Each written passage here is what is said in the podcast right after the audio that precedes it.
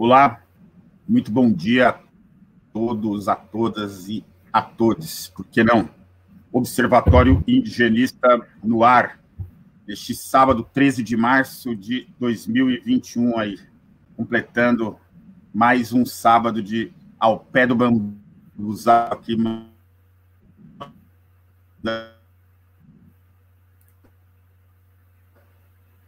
é, de Santa Catarina, eu, Cristo Pan, na apresentação, e com os nossos sempre presentes analistas João Maurício e Nuno Nunes.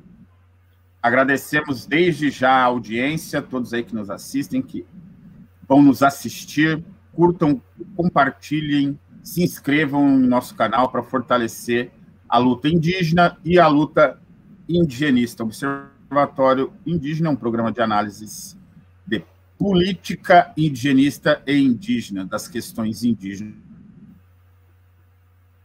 do Brasil e do mundo. Hoje, excepcionalmente, aí vamos tratar de um tema é, que tem relação com os povos indígenas, com a Covid e com também a sucessão eleitoral. Vamos ter ali, é, vamos fazer essa análise aqui com os nossos sempre presentes analistas e vamos ver aí o que vai ter de acontecer aí com a nova incursão do Partido Clandestino Militar. Lembrando aqui que nós somos retransmitidos, transmitidos pela equipe maravilhosa de Isabel Chimelli, ali da Rádio Cultura 930.com.br, a Rádio Cultura do Paraná, transmitida ali para mais de 30 cidades também no rádio, quiser sintonizar, ali no 930 AM.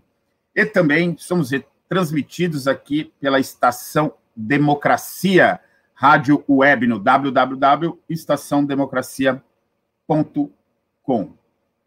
Vamos aqui à nossa saudação inicial com os nossos analistas. Vamos começar por, por ele. João Maurício Farias. Bom dia, João Maurício. Bom dia, Coré. Bom dia, Nuno. Bom dia quem está nos assistindo, quem irá nos assistir aí. Quem está nos ouvindo também das duas rádios, né? É um, uma honra poder contar com, com vocês. E lembrando aí que, ah, como a gente estava conversando há pouco, né? Brasil não é para principiantes, né? Esse, todas essas confusões aí que tem gerado aí, ó, desde a da invenção da, da Lava Jato, que Lava Jato inventada para poder uh, muita gente surrupiar direitos de, das pessoas, muita gente para surrupiar também dinheiro, né, uh, por, pelas maracutaias que foram sendo construídas a partir daí, e um projeto de destruição nacional, né? Mas a, a semana quente e uma semana muito quente também em relação aos povos indígenas, e a gente vai aí conversar em seguidinho aí.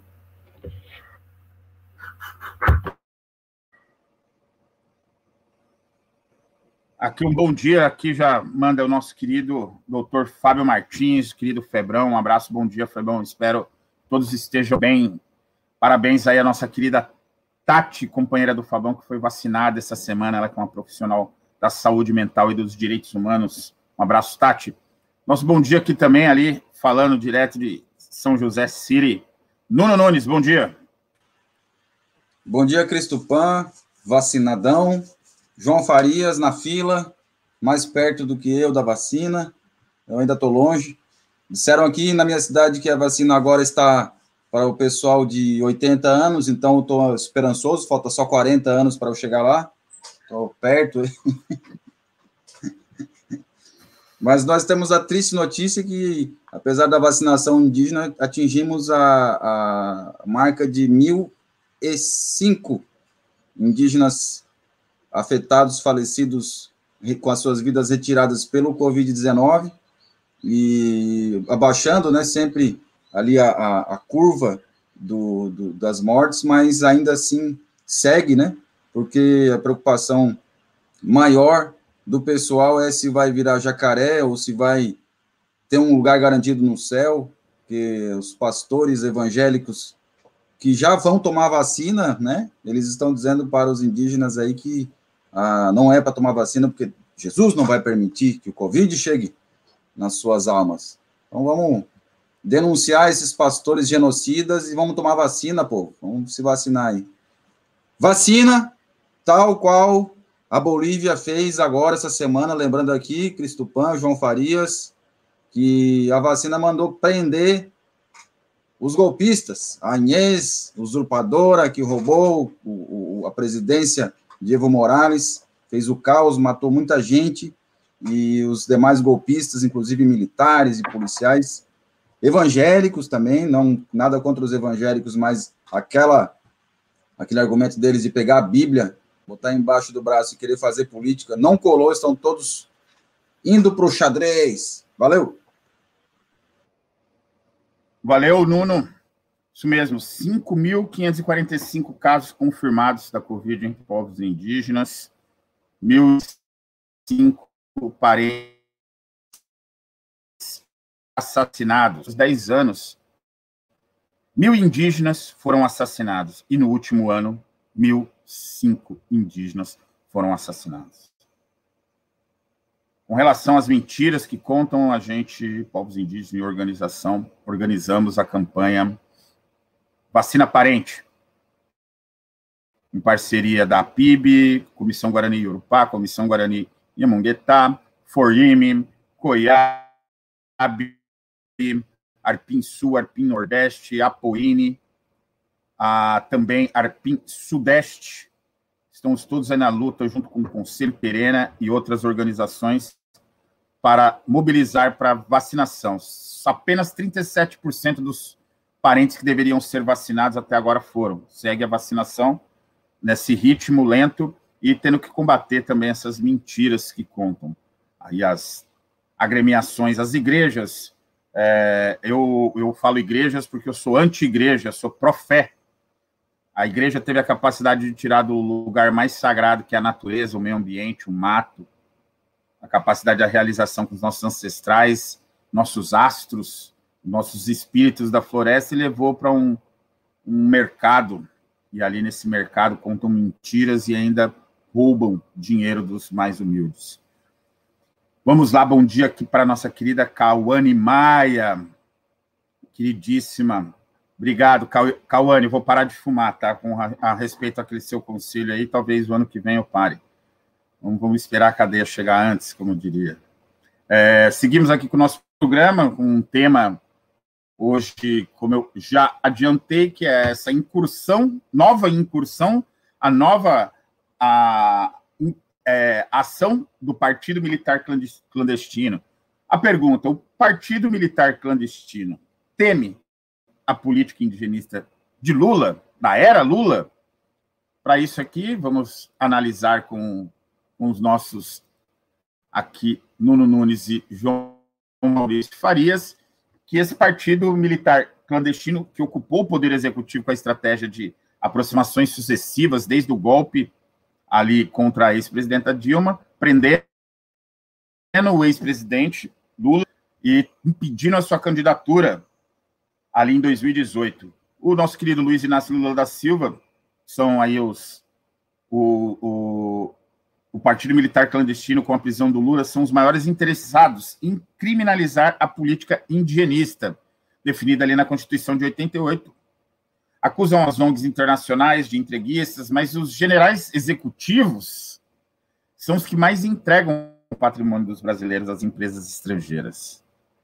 E desejam integrar mais ainda as terras para as diversas corporações internacionais com a anulação das decisões dos judiciais contra Lula e seu possível retorno em 2022, o Partido Militar Clandestino teme a política indigenista da era Lula? Vamos analisar no nosso programa Observatório Indigenista esse tema e também demais questões indígenas e indigenistas do Brasil e do mundo. Começamos aqui, também um bom dia, Anitta, Thelma Anitta Piacentini. O genocídio será culpabilizado e julgado um dia. Axé. É isso, João. Você que já teve uma larga experiência nas políticas indigenistas ali na, durante a sua gestão, na Fundação Nacional do Índio. Tem a dizer aí desse momento aí? Qual a sua análise acerca de mais uma aproximação sucessiva do Partido Militar Clandestino, a questão eleitoral e a política indigenista da era Lula? Mas bate, como, como a gente disse por aqui, o, a, a, a política indigenista no, no, na era Lula e Dilma, ela, ela, ela procurava, né, com toda toda é, é, é bom a gente sempre lembrar que não não era um governo uma posição ah, eminentemente favorável aos povos indígenas, mas havia um espaço de cumprir a, a Constituição Federal. Né? A gente sentia na FUNAI que a FUNAI era respeitada, apesar de ser muito, muitas queixas, muito tensionamento contrário à FUNAI, mas ela era respeitada como um órgão que tinha, que tinha a, a capacidade de cumprir a Constituição Federal. Era, era, em vários momentos a gente percebia isso. A gente tem casos ali, vocês lembram bem aí o, o, aqui no Sul, né, em relação ao Morro dos Cavalos, né, que a gente era questionada se a Funai poderia dar um, um jeitinho para poder liberar para fazer a, a, a, a, quarta pista. E a gente dizia, em vários momentos, dizia publicamente que, que mesmo que o governo federal tinha um interesse em fazer a quarta pista, que era preciso cumprir a Constituição Federal, que a Constituição Federal determinava estudo de impacto ambient, socioambiental, determinava que o estudo uh, deveria uh, ser apresentado ao, ao povo indígena afetado e determinava que após a construção de um consenso nessa consulta livre e informada, se poderia a, a liberar para fazer a, a, a, quarta pista. E isso, em alguns momentos, houve tentativa de atropelo, né, mesmo no governo Dilma, tentativa de atropelo e uh, o Ministério Público Federal, também cumprindo a Constituição, não deixou que, que esse atropelo acontecesse e se cumpriu a Constituição Federal, né? E, e isso, uh, isso eu acho que é um, uma marca do, do governo Lula e Dilma, né? Que é respeitar o que a legislação federal determina. E, e a gente, pelo menos no sul do Brasil, a gente ah, trabalhava no sentido de cumprir a Constituição. A gente vivia num Estado democrático de direito, né? Ah, em relação João, ao... Só, só, lembrando o, o que essa questão que tu acabou de citar do, da terra indígena Morro dos Cavalos, né, em Santa Catarina, e a BR-101, que era a passagem ali da duplicação, né, o quarta pista, enfim, e essa, essa confusão toda que tu explicou aí foi um dos motivadores da criação da CPI da FUNAI em 2015, né? Sim. E, Sim, e que saiu agora a, a, finalização né, do, das perseguições que fizeram todas lá os, contra os Guarani, contra os indigenistas da FUNAI, contra pessoal que a CPI da FUNAI, os, os deputados né, anti-indígenas ali, e deu em nada, né? Saiu agora, semana retrasada. É, até porque, Nuno, até porque essa CPI ela, ela, ela foi montada não porque houvesse, de fato, situações que carecessem de uma investigação parlamentar, parlamentar de inquérito, né? Porque não havia malversação de recurso e também porque não havia descom, porque as equipes da FUNAI não descumpriam a Constituição Federal né, em benefício de, de, de, de servidores ou em benefício mesmo do, dos povos indígenas. Pelo contrário, a FUNAI, a CPI da FUNAI e do INCRA, elas foram armadas no sentido de desgastar as instituições como uma arma política, né, de pressão ou de ameaça aos servidores e de ameaça aos povos indígenas. E a gente já sabia que não ia dar em nada, no sentido clássico do termo, né? Assim como agora a gente já fazendo um, um engate, né, uma, um, né, um giro aqui, assim como o tema da Lava Jato já se sabia que ia dar nisso. Eu lembro de, de dialogar com pessoas mais jovens aqui no, em Porto Alegre, que me diziam, não, ah, aconteceu isso, Lula fez aquilo, aquele outro, né? Tem que prender, tem que prender. Eu dizia, olha, se querem fazer, querem prender, façam bem feito, né? Façam investigação profunda, confirme se tem ou não tem crime e apresentem as provas. Não apresentaram as provas em nenhum, em nenhum dos processos que foram tentando penalizar o ex-presidente da República, né? E nenhum, né? E eu me lembro que dizia, isso aí vai dar volta e vai aparecer que isso era tudo forjado, que isso era um, uma, uma, uma arma política para tentar uh, desestabilizar as posições do, do, do, Lula ou do próprio Partido dos Trabalhadores, né? E que era uma perseguição política. Eu me lembro assim de dizer, ó, isso aqui vai dar merda, isso aqui vai dar confusão, isso não vão conseguir fazer, né? Porque o mundo, o mundo não é linear só por um lado, ele é, é, é o pêndulo, né? Ele vai dar volta. E essa semana uma, uma das voltas já foi, foi configurada. Nessa semana, o que passou, o ministro Faquim pega e, e faz a, a, a anulação dos processos, né? Do, do, presidente Lula, dizendo que não, é, não competia a, a vara de Curitiba julgar processos que não tivessem relação com a Petrobras, né? E isso já foi questionado cinco anos atrás, o próprio Lula também essa semana lembrou isso foi questionado há cinco anos atrás. E o ministro Faquim teve a oportunidade, cinco anos atrás, de, de fato, dizer: não é Curitiba, volta tudo, estaca zero, que se refaça os processos na, no devido na comarca, no, na, né, no, no, no, local onde que tem, a, tem relação a ver com, com a Petrobras. Foi o que ele fez essa semana, né? E ele fez essa semana, aí a gente estava também comentando há pouco, né? Já estou chegando no tema do, do Partido Militar Clandestino. Ele fez essa semana, e aí, na minha opinião, por dois motivos, pelo menos. Um deles, tentar salvar a Lava Jato, né?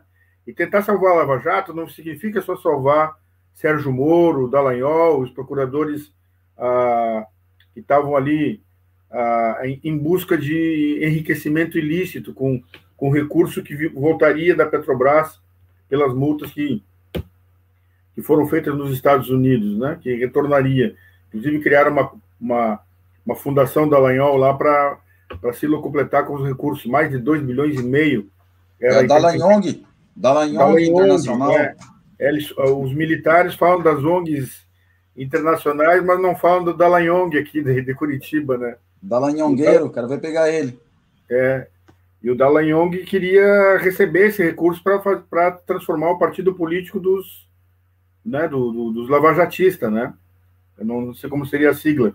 Mas aí, o que, o que aconteceu essa semana é que o Faquin, na, na, pressão por tentar salvar o, o, a Lava Jato, salvar o nome da, das pessoas envolvidas na Lava Jato, também estava salvando em sequência, desde a primeira instância de Curitiba, dos procuradores federais até o, o, o Marreco, né, o juiz Eco de, de Maringá, a, até a, a quarta região, que está enlameada nessa, nessa confusão, né? Quarta região tem vários. Não. Fala. Não, é uma parte apenas. Eu peço respeito à autoridade marreco, viu? Deixa os marrecos fora do, do alcance desse cara aí. é, o... Bom, vamos, vamos respeitar. a coisa mais linda, ele é super simpático, honesto, come, come sempre ali, deixa a parceira comer primeiro e depois come. Então, não respeite os marrecos. Eu sei que os gansos são, poli, uh, são monogâmicos, inclusive. Agora, o marreco não, não sabia. Talvez tenha, também tenha isso. Mas o. Então, o juiz Eco de primeira instância, que não é mais juiz, né?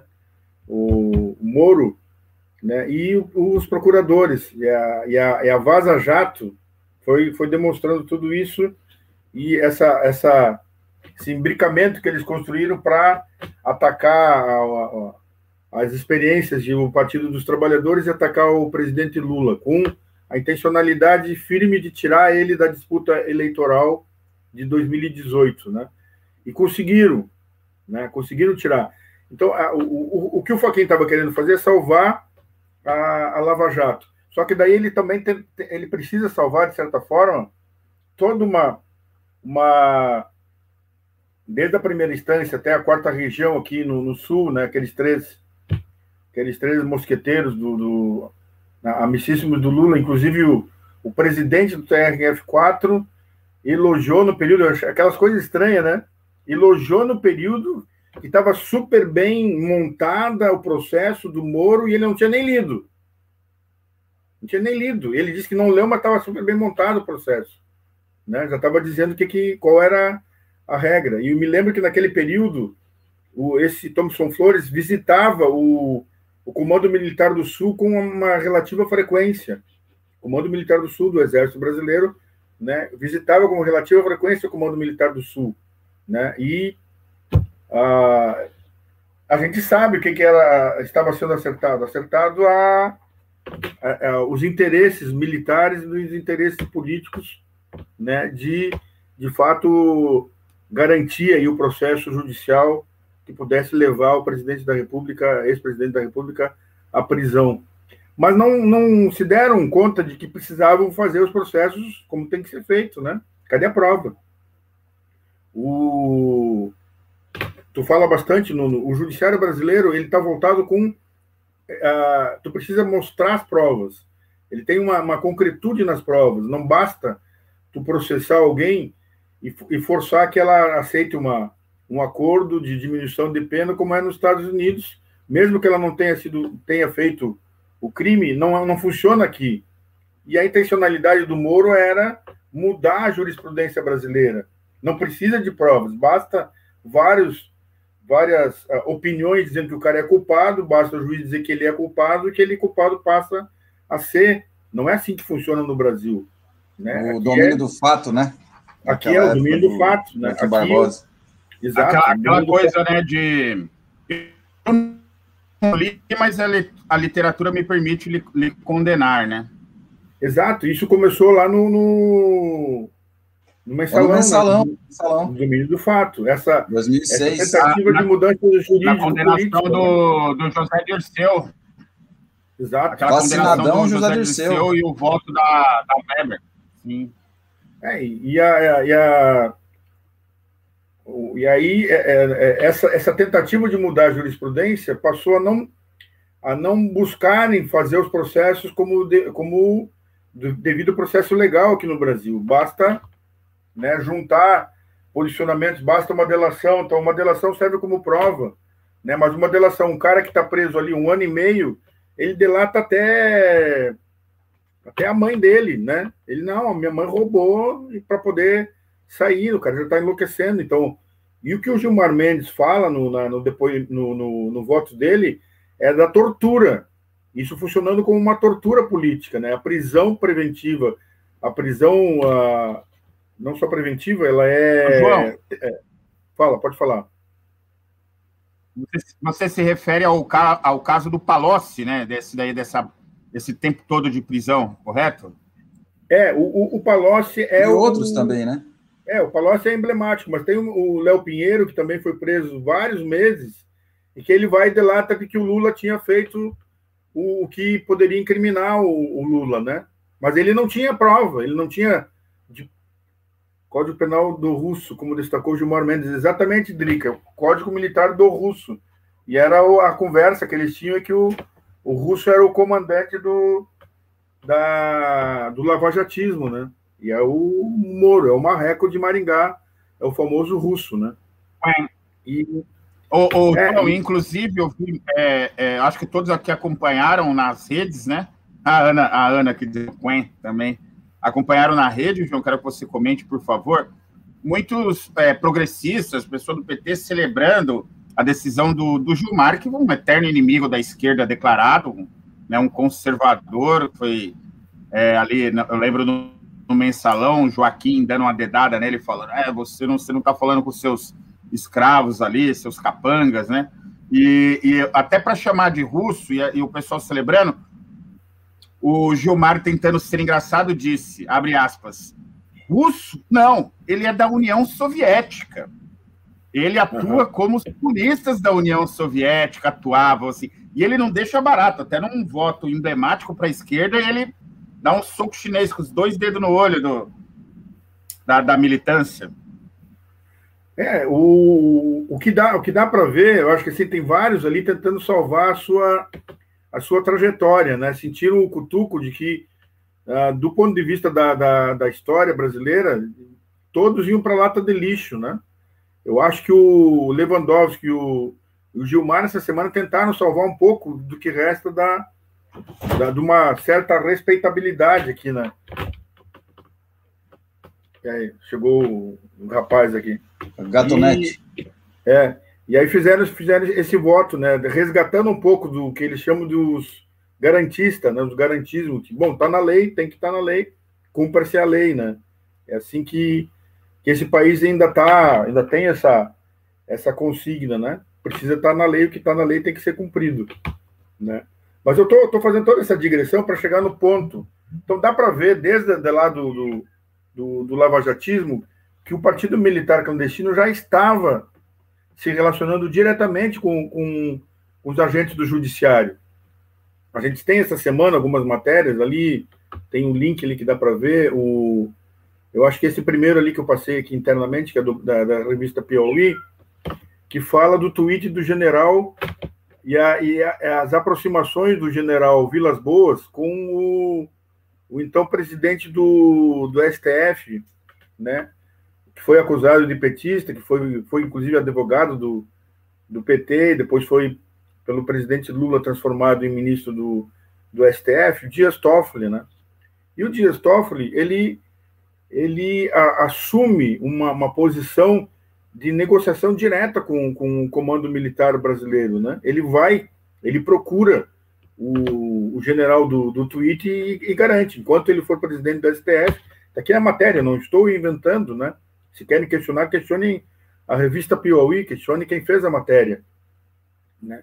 que mostra as relações do, do, do ministro Dias Toffoli garantindo ao, ao general Vilas Boas, que já estava numa cadeira de roda, que enquanto ele fosse presidente do STF, Lula não seria solto e Lula não estaria na, na, na, na disputa eleitoral de 2018. Né? Então, inclusive, Dias Toffoli pede que Vilas Boas indique um general para ser seu, seu chefe de gabinete, né? não vai botar um general para ser assessor no, no, no gabinete. Né? De fato, é talvez a eminência parda ali do, do, do gabinete do, do ministro do STF. Então, e, e, isso vai mostrando como que essas aproximações sucessivas que o general Mourão fala tão bem, que ela, é, eles foram a, a, essas aproximações vão a, no sentido de tomando conta de vários vários poderes da República, né? Do judiciário na, na quarta região, né? Que a, a presidência do, da, da, quarta região aqui dialogava direto com, com o Comando Militar do Sul, né? E em nível federal, o STF também negociando com os militares para cumprir os interesses dos militares, né? Talvez o, o que o Toffoli tinha fosse o medo do, de um de um cabo e um sargento com num, num jipe do exército fechar o STF. Não sei, né? Mas não não tinham toda essa essa coragem desta semana do da manifestação do, do Gilmar Mendes e mesmo do do Lewandowski.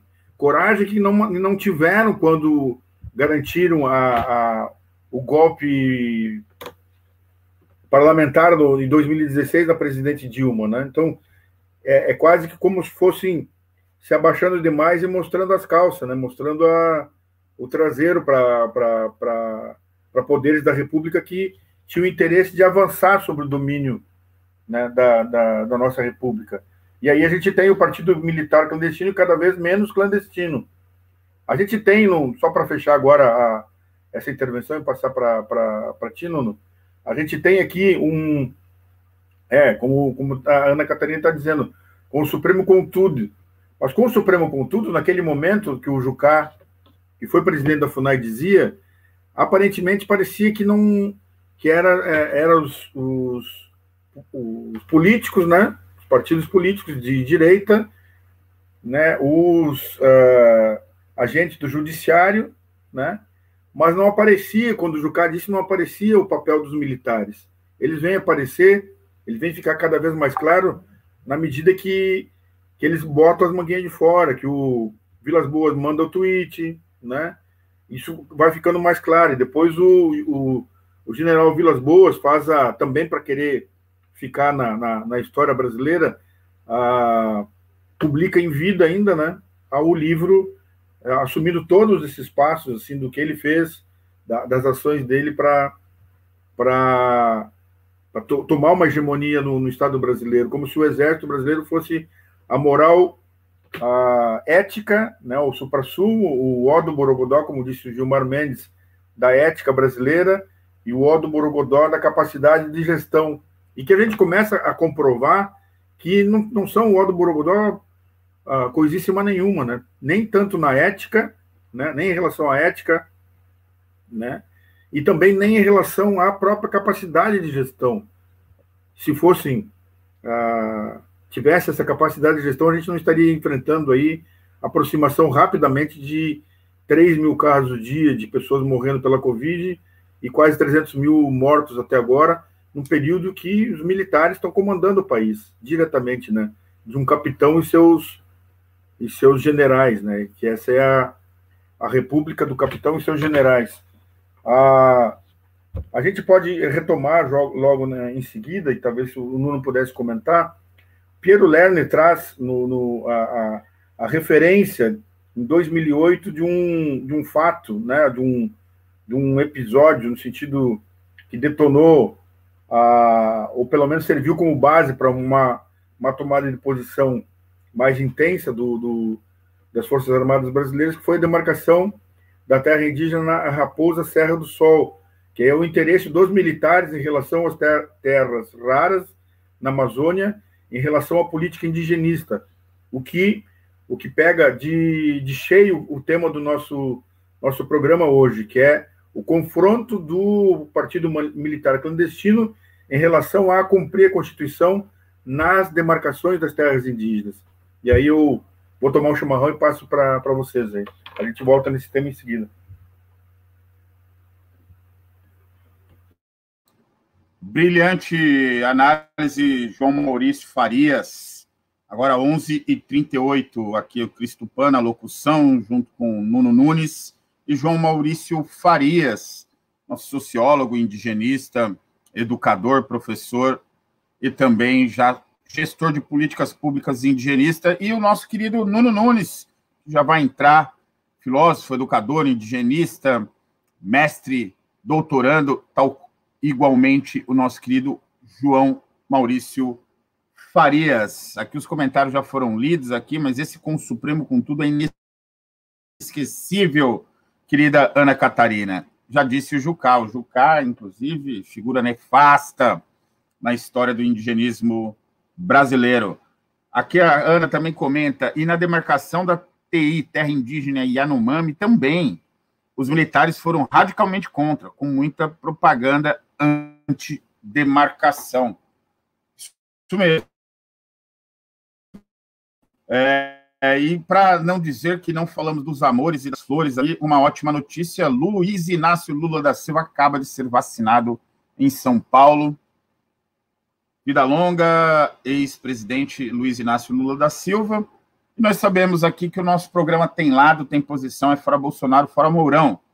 Mas nós indígenas, Nuno, e eu gostaria de introduzir o debate desde esse desse tema, é, sempre dissemos para os nossos parentes nos momentos eleitorais que se trata, até que tenhamos uma parenta na, presiden na presidência, ou um parente na presidência, se trata entre escolher adversário ou inimigo.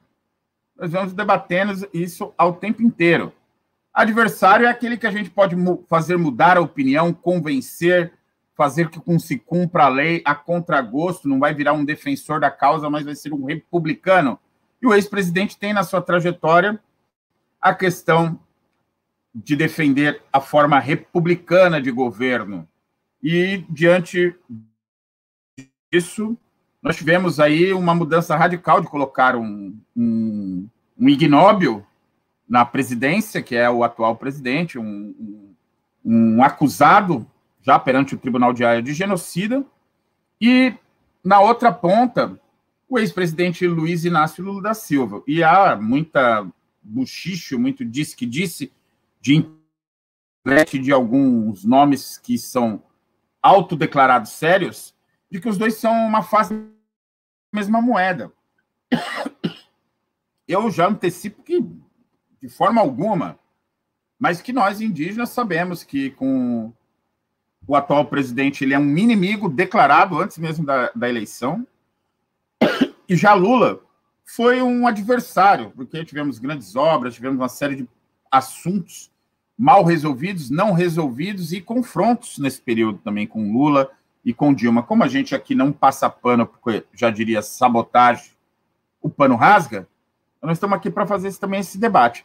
Diante disso tudo, Nuno, qual é a sua análise? E será que o Piero Lehner vai incorporar ao seu universo vocabulário a nossa já conhecida afirmação do novo partido do Brasil, Partido Militar Clandestino?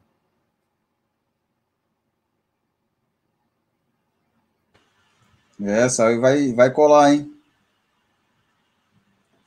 O é clandestino porque fica se escondendo, né? Fica, fica ali nas sombras, mas sempre aparece a mãozinha mexendo. A mano militare.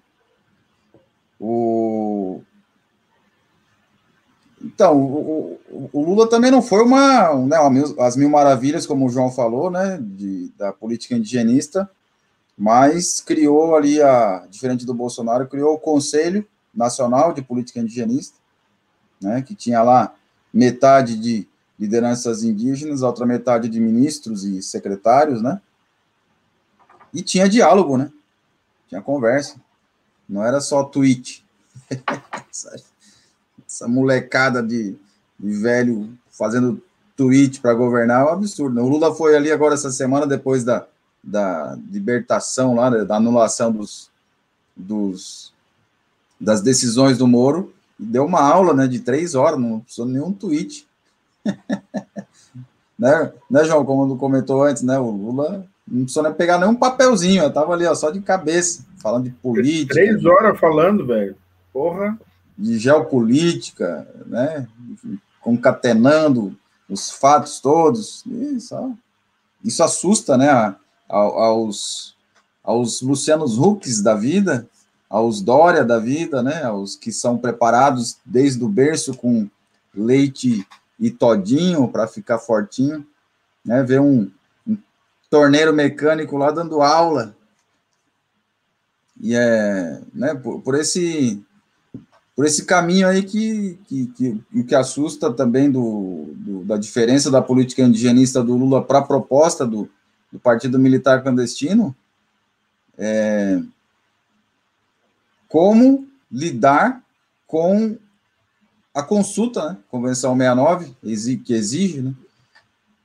Os militares, eles têm ali a, a, o método de tomada de decisão e controle da execução daquilo que foi ordenado, né? O chamado comando-controle, que sempre sai da boca do general vice-presidente executivo Mourão, né? É o, é o comando-controle. Dá ordem, vai lá e vê se estão fazendo, né? Mal sabe ele que não é assim que funciona, né? Pobre inocente general Mourão. Aí vem uma outra figura com, com um partido, com as experiências e com a, o, o, a, a, transição que foi feita de, da criação do, do, do Partido dos Trabalhadores da década de 70 para a década de 80, 90 e 2000, quando o Lula ganhou a eleição, né? Primeira vez que ganhou a eleição. Naquela transição ali deu muita escola, muita cancha, muita, muita experiência de diálogo, de conversa com a população, consulta com a população, né? E aí só isso já já derruba qualquer genereca que vai lá e diz aqui pode fazer isso, aqui não pode fazer aquilo. Mano, não é assim. Aqui a gente dialoga, a gente conversa, constrói em conjunto, né? ou se encaixa nesse modo, ou a gente te derruba na próxima eleição, que é o que a gente está vivendo hoje, né?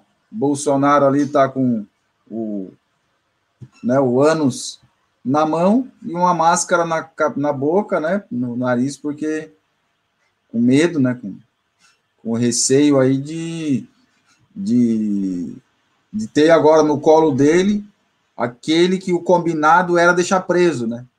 Aquele que o combinado era deixar é, inelegível, né? E que não pudesse sair do seu canto para não, não levantar o braço de nenhum outro candidato, né? E que se deixasse ali no máximo à esquerda um Ciro Gomes, né? Que não é trabalhador, é trabalhista, sempre lembrando, né? Não é trabalhador, né? Do Partido dos Trabalhadores, é do Partido Trabalhista. Né? E trabalhista quem é? São os patrões, né?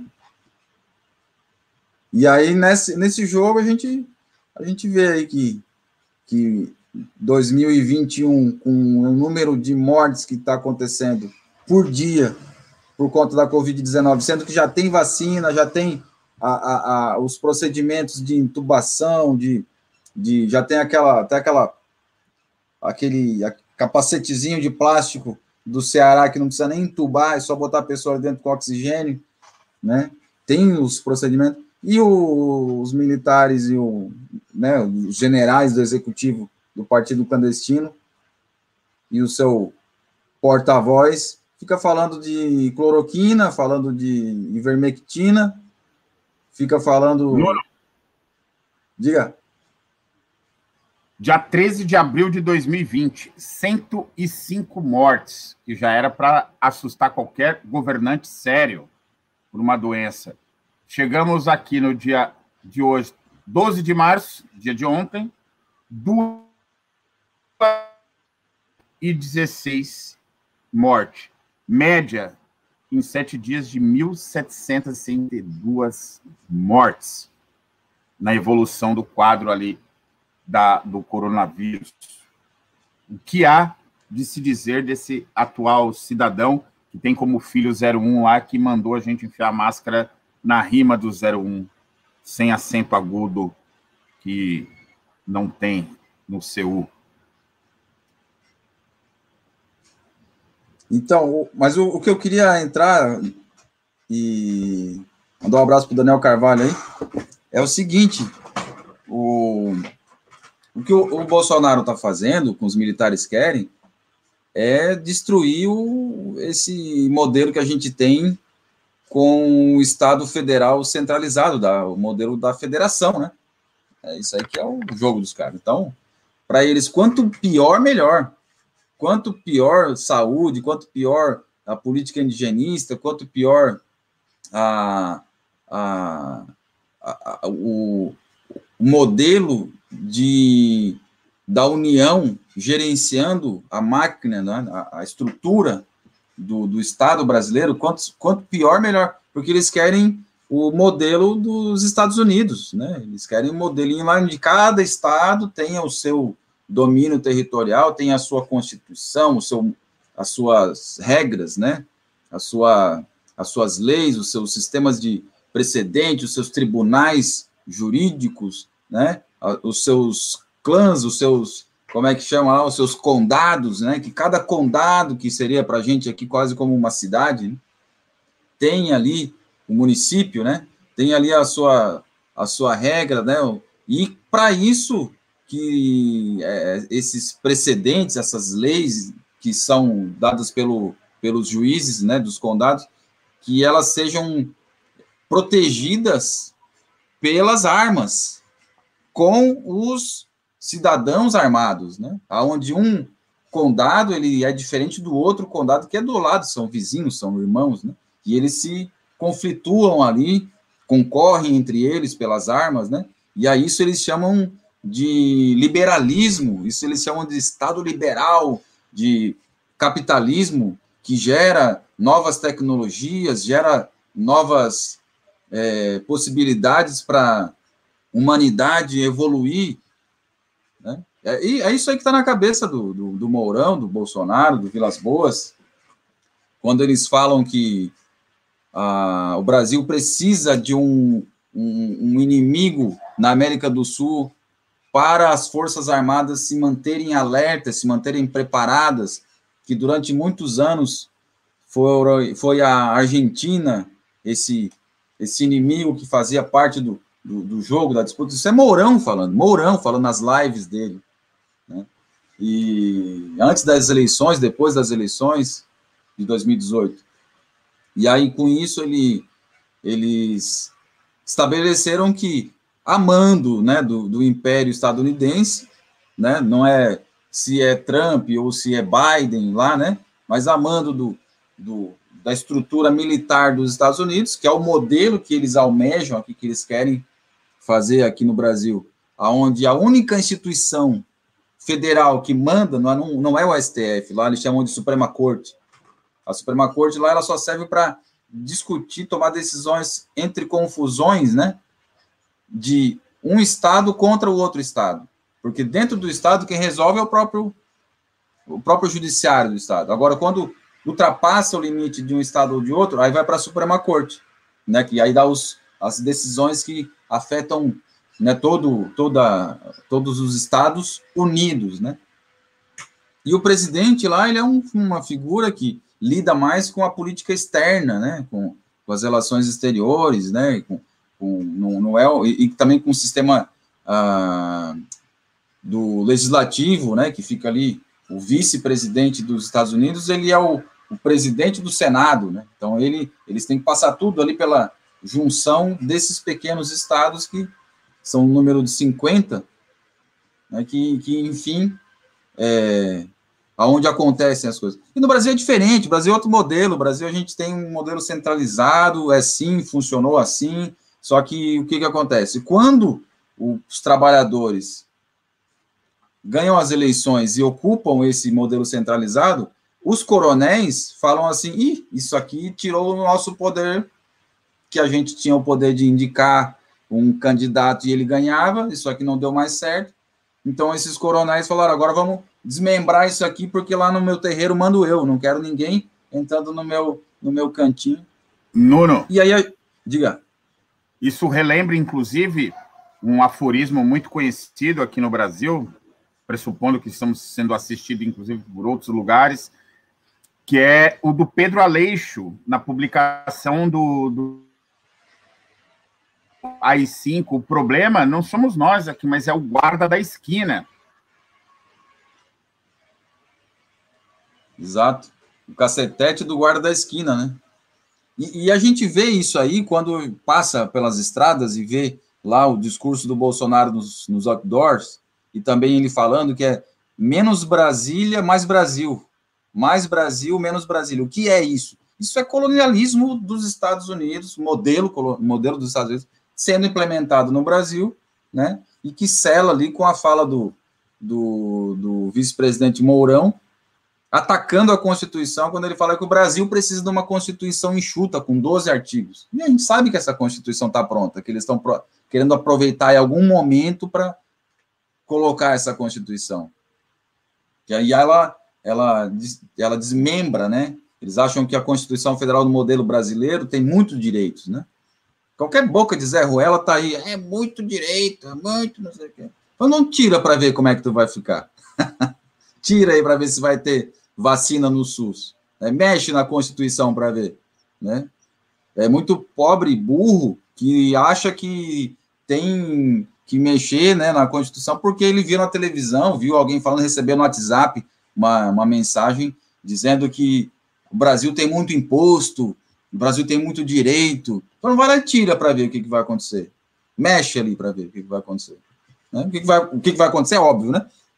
Os que mandam, que são os donos de propriedades territoriais nesse país, que têm papéis chamados matrículas de terrenos e terras registradas em cartório de forma ilegal, esses caras que não pagam seus impostos, e por isso eles têm essas terras, não pagam impostos, eles acumulam mais dinheiro do que os outros que pagam seus impostos, que, que têm ah, os, seus, os seus compromissos né, com, com, com a União, com os estados, com municípios garantidos. Esses caras, eles acumulam mais dinheiro, assim, eles financiam campanhas eleitorais de porta-vozes, como a Carla Zambelli, aí queria chegar no, na situação de hoje, Carla Zambelli, que vai assumir a Comissão de Meio Ambiente do, do da, da, Câmara dos Deputados, né? E a, a notícia do, do de Olho dos Ruralistas, que a Carla Zambelli é ali, ó, com os camaradas da Suzano, que são aqueles que mandam no, no papel celulose, que aí a Suzano, questionada, falou assim, ah, a gente não financia deputado nenhum. Claro que a gente sabe que não financia, porque é proibido, a empresa não pode financiar. Quem financia são os acionistas, são, né? Então a Carla Zambelli, aí a, mais uma vez a denúncia do Dior dos Ruralistas, muito bom o, o, o canal, o, o, site, né? Curtam, compartilhem, Dior dos Ruralistas. Ela assume agora a comissão de meio ambiente, aonde lá tem o quê? A lei de proposta de lei de licenciamento ambiental, né? Que aí vai querer regulamentar ali de uma forma que talvez não tenha consulta, talvez não tenha nem estudo, talvez quem faça o estudo seja o próprio empreendedor, ele faz lá um checklist dizendo, não, aqui, ó, eu vou impactar assim, assim, assim, encaminha, né? E aí vai chegar para onde? Esse estudo chegaria para o IBAMA, e quem que está no IBAMA? O outro camarada, o ministro da, da, da, da do meio ambiente, que é o Passa Boi, Passa Boiada, Ricardo, sei lá se é o nome dele, Salles, né? Ricardo Salles Passa Boi, Passa Boiada. Lá ele indica um, um presidente da, do, do, do, IBAMA que, que faz o que eles querem. E aí a notícia do Diário dos Ruralistas é que Ricardo Salles também é ali, ó, financiadinho pela Suzano, aquela que planta eucalipto para transformar em papel. Né? Então tá tudo amarrado, tá tudo. E o que que é, né? Só um exemplo, a Suzano, né? Tem vários outros. O que que é? É o agronegócio, os caras que têm são donos dos papéis de terras nesse país. Esses caras, lembrando aqui o grande advogado Fábio Martins, o Fabão, né, já falava que quando essa, é, essa esse apoio dos ruralistas, que são esses que são que, que, que são os proprietários de terra no Brasil, quando eles desembarcarem no Bolsonaro, o Bolsonaro cai. Só que o Bolsonaro está dando tudo para essa galera. Desconto de imposto, é, acelerando a, a, aí o projeto de entrega do, das terras para venda, né? Isso com a mano militar e junto, né? A venda de terra para empresas internacionais, empresas estrangeiras. Aí eu pergunto pro o general, generais de plantão, generais executivos aí. Se vocês têm medinho de uma ONG internacional, né? Não tem medinho de uma empresa internacional que compra terras no Brasil, vocês têm medo da ONG? E a outra coisa que eu queria lembrar aqui, do, do nosso camarada do ex-PCdoB, agora PSB, Aldo Rebelo, que deu uma fala esses dias aí que eu achei engraçada, assim, de, que está acontecendo com a cabeça desse cara? O Aldo Rebelo falando das ONGs internacionais e que a ameaça de os indígenas se autodeclararem como países no Brasil, como aconteceu no caso do Pirara, lá no, na, na, na Guiana, que o, era parte do Brasil e aí a, a Guiana Inglesa eles queriam um acesso à, à bacia amazônica e convenceram ali os indígenas a se autodeclararem como conectados à cultura inglesa, ao mundo inglês, e aí teve uma votação, e aí o Brasil perdeu esse território. E aí, com isso, o, o, o Aldo Rebelo, o Vilas Boas, esses caras todos aí ficam falando que as terras indígenas do Brasil podem sofrer o mesmo processo que os indígenas podem se autodeclarar países ou se autodeclarar. E aí, para fechar a análise, eu queria só mostrar da onde que vem essa paranoia deles e o que está por trás desse negócio todo aí. Que a gente vê aí, ó. Na geopolítica, falando da geopolítica agora, né? O que, que a gente tem aqui? Você consegue ver o meu mousezinho ali? Aqui em Roraima, que a gente tem a terra indígena Raposa Serra do Sol, que, como o João lembrou, foram os militares foram contra ela, né? A assinatura, a homologação dela como território contínuo pelo presidente Lula, que ela faz fronteira com a Guiana, lembrando que essa é a Guiana inglesa, e com a Venezuela. E aqui, a, do outro lado, a gente tem maior aqui pedaço, o, a, a oeste, né? A terra indígena Yanomami, que é a, o motivo, talvez, da derrubada do então presidente que assinou a homologação, né? O Fernando Collor, né? Ele assinou várias. Por que, que ele assinou? Porque ele gostava de indígena? Não, é porque a Constituição de 88 dizia que tinha cinco anos para demarcar todas as terras indígenas no Brasil. E esses cinco anos era o governo do Collor. Ali estava finalizando. Foi o período que mais se tocou de demarcação de terra, claro, né? A Constituição mandava. Lembrando, quando... também, lembrando também da Eco 92 que aconteceu no período e a grande liderança do Paulinho Paiacan, finado por Covid, nosso querido Raoni na sua eterna batalha, entre outras lideranças históricas, que ali na Rio, aliás, Rio ah, mais 20, que também foi um momento importante, mas na Eco 92 pressionaram muito por isso. Exato. E aí eu queria fechar aqui a análise, lembrando do antropólogo Piero Lerner, que ele lembra isso aí, né? Ele é especialista ali na cabeça do cachorro, na presença militar lá na cabeça do cachorro, que é justamente aquele pedaço de terra que está ali do lado da Colômbia. A gente vê ali, né? Ali ninguém fala nada. O Piero Lerner fala assim, cara, mas lá tem militar, tem o, o base, tem tem os caras. E lá ninguém fala nada, os militares nunca falam da, das terras indígenas. Olha o bloco de terras indígenas que tem ali. E nunca aconteceu nenhum problema. O problema é Yanomami e Raposa do Sol. Por quê? Eu dou um pirulito para quem para quem descobrir. Vamos lá, escrevam aí. Por quê? Porque tá na fronteira com a Venezuela, gente. É ali, o problema não é os indígenas para os militares. O problema é que os militares precisam de um inimigozinho para argumentar o, a captura do orçamento, do dinheiro do orçamento, para capturar o dinheiro da educação e da saúde dos brasileiros para as Forças Armadas, para eles enriquecerem com isso.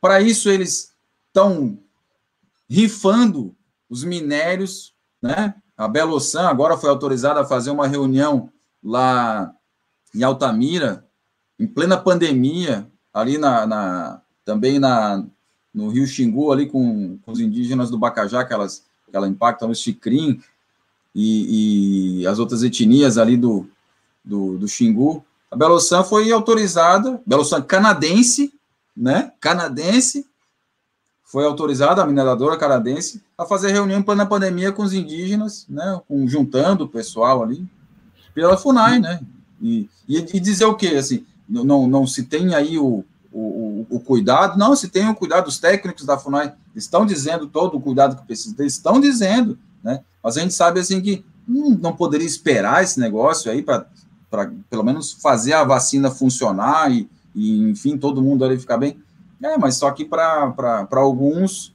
não precisa, porque o que mais importa é minerar e essa mineração gera algum recurso de que seja imposto ou de cargos, lembrando que um ex-presidente da FUNAI deu assessoria, talvez esteja dando ainda assessoria, ex-presidente general, né, que deu assessoria para Belossan, talvez esteja ali ainda, e e, e, com isso vai girando esses recursos que os militares querem comprar brinquedinhos defasados dos israelenses e dos americanos para botar nos quartéis, né? É isso, o jogo, né? E aí qual é a proposta da política que a gente tinha com ex-presidente Lula e Dilma?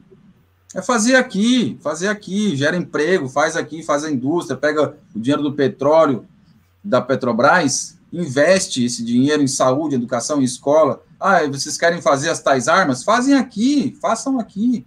Digam o que vocês querem lá na escola técnica, na universidade, o pessoal vai fazer aqui esse negócio, vai desenvolver essa tecnologia. Por outro lado, com Bolsonaro e os militares, a gente não tem nem vacina. Olha só, não tem nem vacina. Índia tem vacina, Rússia tem vacina, China tem vacina, África do Sul não tem, e o Brasil não tem. Então, dos BRICS, a gente está deslocado, porque os outros criaram as suas vacinas e nós, BRICS, aqui estamos podendo ter, vacina não temos. por conta dessa piadinha que eles querem aí de criar um inimigo. Aí eu fecho aqui, criar esse inimigozinho venezuelano, dizendo que a Venezuela pode invadir, pode sei lá o que, que a Venezuela. Isso aí a gente sabe que é. Os Estados Unidos estão ocupando lá o mar do Caribe há muitos anos por conta do petróleo, e o Brasil vai na retaguarda aqui contra a Venezuela. E a Venezuela deu uma cartada agora gigantesca, que pode sofrer, a gente pode sofrer consequências com ela, que foi anunciar para a ONU que o Brasil precisa de apoio por conta da pandemia.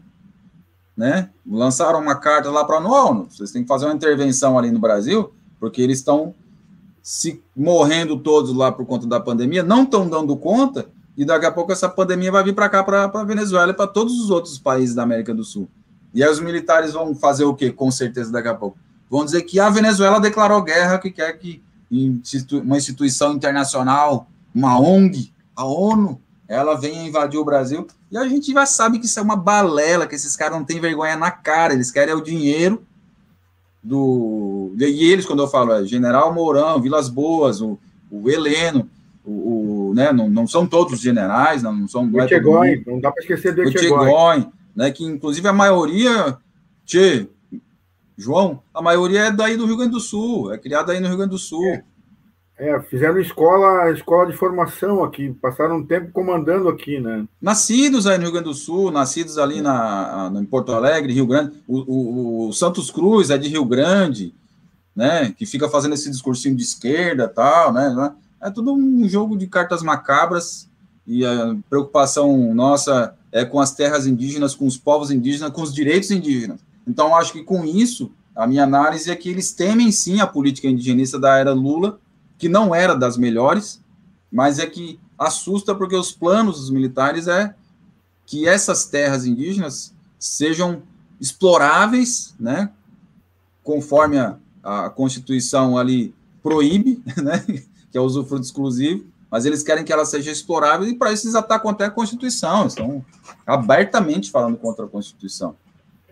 E, né, e para esse jogo todo vão ali, ó. Não, porque não pode ter um território tão grande como a Raposa do Sol. Mas do lado ali tem outro gigantesco, dobro, não fala nada, por quê? Aí a gente vê no mapa, análise geopolítica, que a treta é porque eles querem esse inimigozinho venezuelano para chamar de seu, para roubar mais dinheiro do orçamento, para botar mais armas israelenses e estadunidenses, já fizeram um acordo com a OTAN, inclusive, né? Vão juntar com a Colômbia, que já é OTAN, né? Para ir combater, fazer uma, uma, uma, guerra fria, talvez, sei lá o que, que esses caras vão querer fazer ali, né? Também começaram a fazer piadinha com a esposa do Macron lá na, na França, que a gente sabe que tinha ali as terras indígenas Wayampi, que começaram, foi o primeiro alarde do, do Bolsonaro, foi a terra indígena Wayampi, o cacique Wayampi morreu, temos que ir lá, não sei o quê. A gente sabe ali, né, já ocuparam, já estão lá, já pegaram vários dinheiros aí do, do orçamento para fazer as tais operações que a gente não viu muita coisa, né, não viu nada. Então, se... 40 bilhões. Se, é, e esse dinheiro está indo ali para o caixa, né? E aí não vai para educação, não vai para saúde, não vai para vacina, Aí quando vê uma figura como o Lula, que já teve a experiência de dois governos, né? E, e, e ele fala em três horas, dá um show e diz: olha, a, a gente tem que fazer uma coalizão, uma, uma junção de, de, cientistas, e vacina, vacina, vacina. E aí todo mundo lá do, do Partido Militar Clandestino fica angustiado e, e sai correndo, porque eles querem manter em 2022 o mesmo sistema.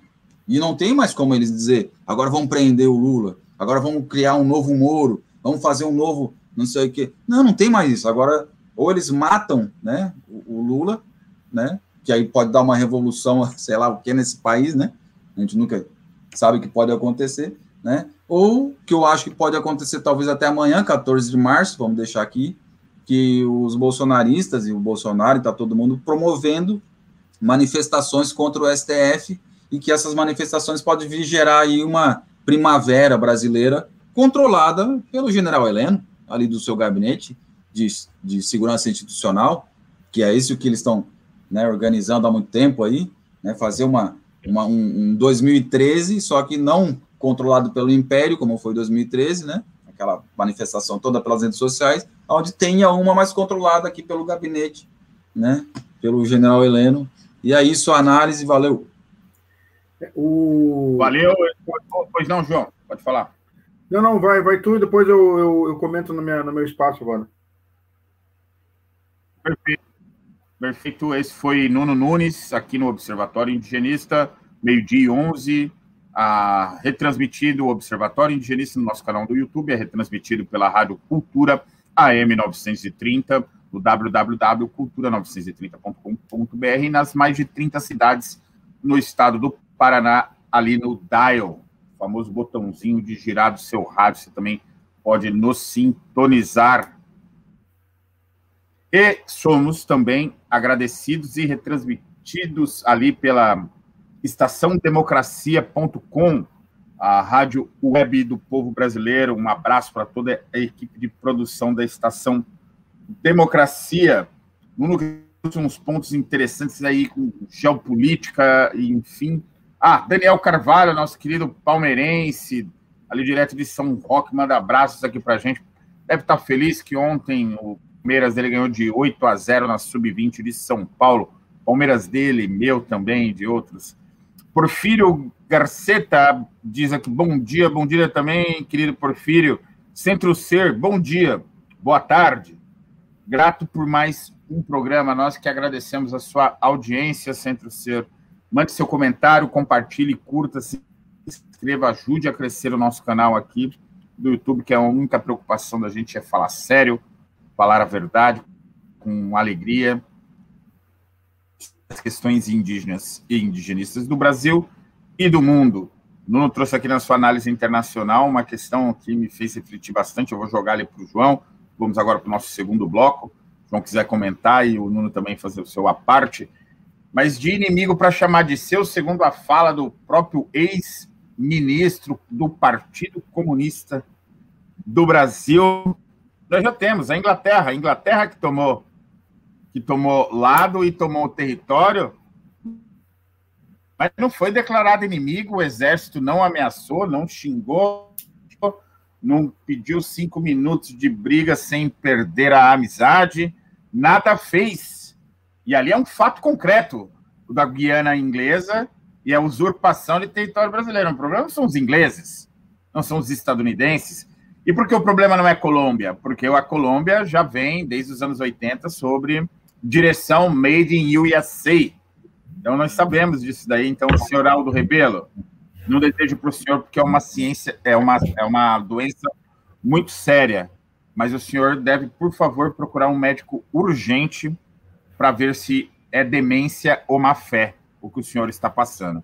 Vamos aqui com o nosso aqui, o Ivo Aureliano. Querido Ivo, sentimos sua falta aqui no programa. Sentimos a, a sua falta aqui, Ivo.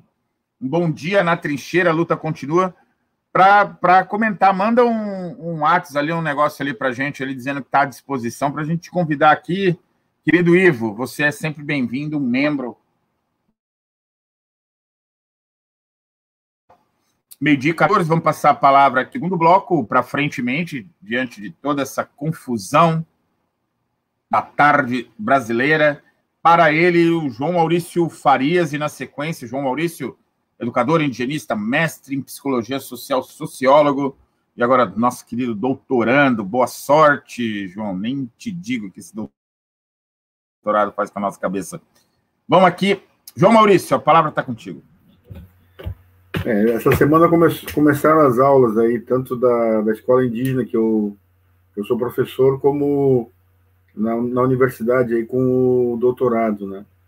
Os desafios bastante intensos, né? De como cons conseguir pensar a aula no período de pandemia que a gente fica em casa, fica falando pela, pela internet com, com os professores indígenas, mas, ah, mas aí, um desafio interessante. Mas eu queria, eu queria para chegar no para frentemente, a gente precisa ir e voltar no, no para trás mente, né? Porque é difícil de só uh, pensar no, no, num, num, futuro bem próximo, né? Eu queria dizer primeiro assim que achei muito interessante o que o Nuno colocou ali, mostrando sempre os mapas nos ajudam a gente a, a, a, a conseguir formar melhor a fazer melhor a ideia, né? Ah, do, do, que está de fato acontecendo, né? E eu achei interessante porque o Nuno traz, o que o Piero Lerner também está trazendo, que o Partido Militar Clandestino, ele se utiliza dos interesses indígenas e das terras indígenas para se para carregar orçamento para as áreas militares. Eu acho que isso é bom a gente ter presente isso. É uma disputa de recursos públicos, recursos gerados por toda a população desse país, né? Então está uma disputa. Bem lembrado, recursos... João. A questão é sempre bem lembrada. A questão é sempre o orçamento mesmo, orçamento público em disputa. É, e tem o tema do orçamento em disputa e eles te querem e aí justifica terem a, assumir o inimigo que não é nosso, porque o Brasil nunca foi teve os venezuelanos como inimigo, né?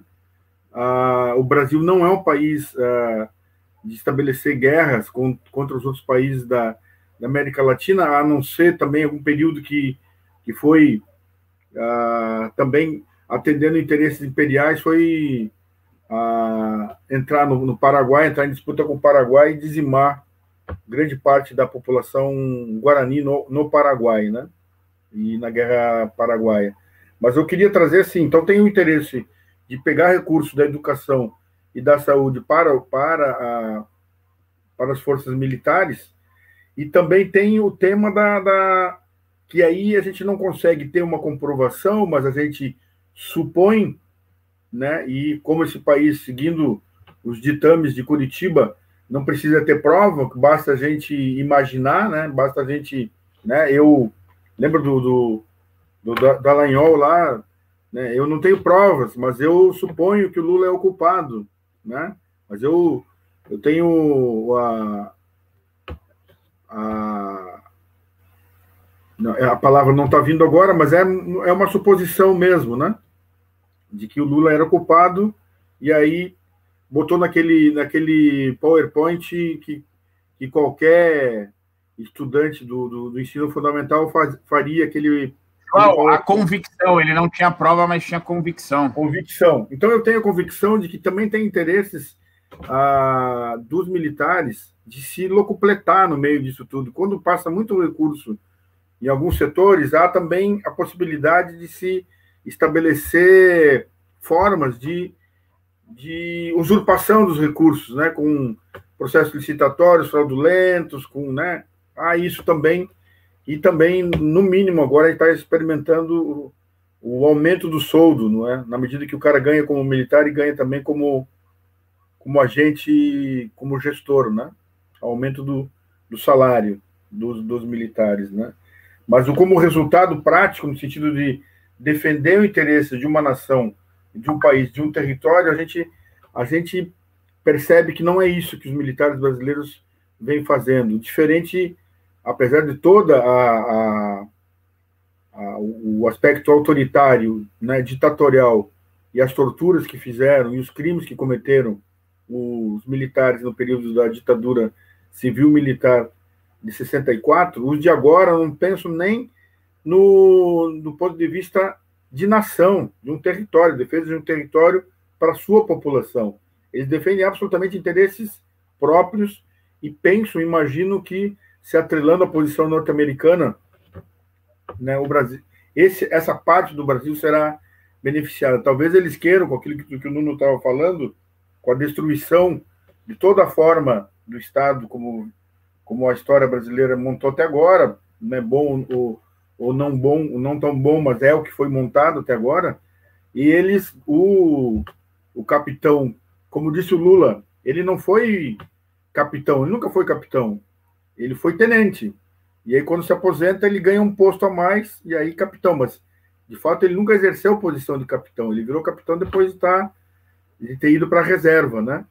Ter se aposentado. Então, esse capitão, tenente, né?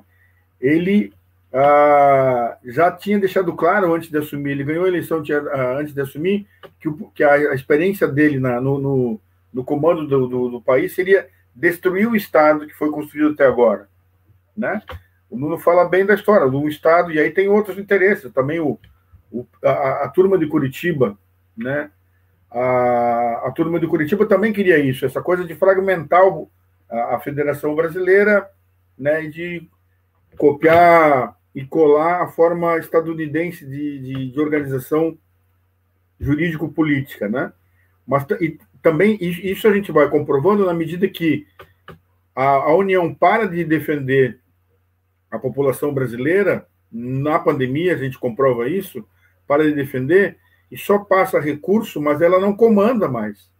Ela não chama para si, como disse o Lula, que na primeira semana montaria um gabinete de crise, chamando governadores, chamando cientistas para gerir a crise, né? E o atual comando dos generais e o capitão não assume para si isso. Não assume de igual, vamos, estamos num período de crise, vamos comandar e vamos de fato defender. Lembrando, lembrando João, que na gripe suína, nos primeiros três meses ali, que aconteceu isso durante o governo Lula, 80 milhões de pessoas foram vacinadas em apenas três meses. Sim, no H1N1, H1N1 foram vacinados em três meses. Né? O troço. Então, a capacidade que o Brasil tem de defender a sua população ela é imensa. Esse é o país que conseguiu construir esta capacidade e essa experiência, não essa expertise de defesa da sua população, né? Mas há uma intencionalidade de fragmentar isso. E aí há o, a, abre o vácuo, o espaço de poder sempre vem alguém e ocupa. E aí o, o STF, né, no, na, na, disputa, no tensionamento e no início da pandemia, a, a, admite, né, e que isso a gente já sabia que era assim mesmo que funcionava, admite que os municípios e os estados também têm competência para a gestão da, da crise sanitária, né? Mas ele não tirou a competência da União, apenas admitiu isso. Espertamente, a turma do, do, do Partido Militar Clandestino sopra para o cap, o capitão-tenente que ali tinha um vácuo político que ele poderia assumir. Bom, me tiraram da gestão, eu não sou o responsável. E com isso, espertamente, ele tenta descolar o nome dele da responsabilidade dos quase 300 mil mortos. Mas ele é o principal responsável porque a competência do Estado brasileiro é de gerir a crise, é de coordenar a crise, né? é de estabelecer gabinetes de crise para estabelecer uma articulação. E o que mais a gente tem é falta de articulação para enfrentar a crise. O nosso grande erro é de falta de articulação. E aí o Brasil vai se transformando no, no epicentro, já é o epicentro da, da, da, da crise sanitária, em que o Brasil já está com 23% dos mortos, de, toda, de todos os mortos do, do, do planeta, já está com quase 23% dos mortos, né? E ele poderá passar os Estados Unidos. E poderá ter várias cepas aqui que elas tornem é, obsoletas a própria condição das vacinas já, já utilizadas. Elas podem tornar, uh, podem se transformar em, em obsoletas, no sentido de que elas deixem de fazer efeito, porque o vírus, na medida que tem um espaço para se, se ir reproduzindo, ele pode chegar ao ponto de, de ultrapassar a capacidade das vacinas que tinham sido utilizadas há pouco tempo. O Brasil não tem um plano sanitário de enfrentamento da, da crise eh, do Covid-19. Não tem. E aí tem ali, eu botei o link aqui na, na no Sul 21, a Celi Pinto. A Celi Pinto ela é uma professora da Universidade Federal do Rio Grande do Sul, ali do, Instituto de Ciências Humanas, e ela fala uma coisa que da, da pandemia. E eu venho pensando que a pandemia ela, ela se transformou. Não, não dá para a gente pensar, ah, foram os militares que criaram o, vírus. Não, não é isso. Mas a pandemia está se transformando né, no plano B no plano, a plano, é, ela é o plano B do, da, do projeto de destruição nacional, né? ou de comando. Na, no, no, meu entendimento, o atual comando militar do país está se utilizando da pandemia como uma arma contra a população. Na medida que não cumpre o papel né, de estabelecer defesa, a, de coordenar a, a defesa contra essa pandemia, vai se utilizando dela como uma, uma forma de fragilizar ainda mais a população brasileira e deixar à mercê de, de, de, bom, de iniciativas pontuais dos municípios ou dos estados, mas a gente não tem uma coordenação. A gente tem um ministro da saúde, né? a gente tem um presidente que mentem, né? eles deliberadamente mentem. Agora, essa semana que passou, o, o atual capitão-tenente aí, ele vai e diz que ele nunca, que ele quer ver um vídeo que ele tenha dito que, a, que era uma gripezinha. O cara tem a, ações desde que começou a, essa disseminação pelo planeta inteiro, ele veio tendo ações que mostram que ele foi agiu até agora e segue agindo favorável ao vírus, né? e favorável ao vírus para disseminar, né, para poder, uh, na medida que tem um, um, elemento como a pandemia atacando a população, ele tem a população mais frágil, porque se não tivesse hoje no, no, no Brasil, né, aqui no Rio Grande do Sul a gente está em bandeira preta, né, o país inteiro está em bandeira vermelha praticamente, no sentido de altíssimo risco de contaminação. Os hospitais, aqui para vocês terem uma ideia, os principais hospitais já estão com as suas emergências fechadas. O Hospital Conceição, que é um federal, e o Hospital de Clínicas da Universidade Federal, estão com as emergências fechadas, não pode mais receber ninguém. Eles não conseguem mais receber ninguém. A gente tem 5, 105% de, de, das UTIs utilizadas, né? Então, le, leva ao estrangulamento completo do sistema de saúde, né? E faz com que as pessoas não, não, não, não estejam nas ruas questionando própria, as próprias ações do atual governo, né? Então, eu acho que isso tem um. Ela não foi criada como arma, mas está sendo utilizada como arma. Eu sugiro que, que quem puder leia esse. esse é um, é uma, uma coluna, né, um artigo uh, pequeno que, que ajuda a gente a, a pensar de como esse atual governo militar está agindo em relação à pandemia. Eu queria trazer outro, outro só uma, uma observação do, da primeira participação que eu tive, que o, ironicamente, eu acho que o Faquin, não sei se eu disse, eu tenho a impressão que eu não disse, ironicamente o Faquin, quando ele, ele, ele age na, em relação ao Lula e anula todos os processos, ele também, aí tem a questão do, do indivíduo, né? Eu tenho a impressão que ele também resolveu dar uma, uma resposta para o general Vilas Boas, né?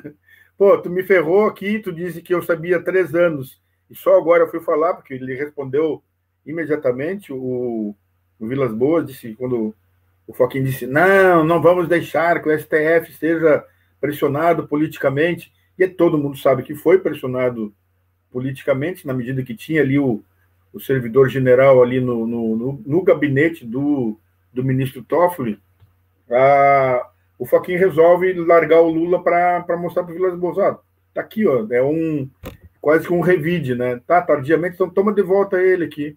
Se vocês quiserem ele preso, peguem de volta o velho aqui, que vocês vão ver o que é bom para tosse, né?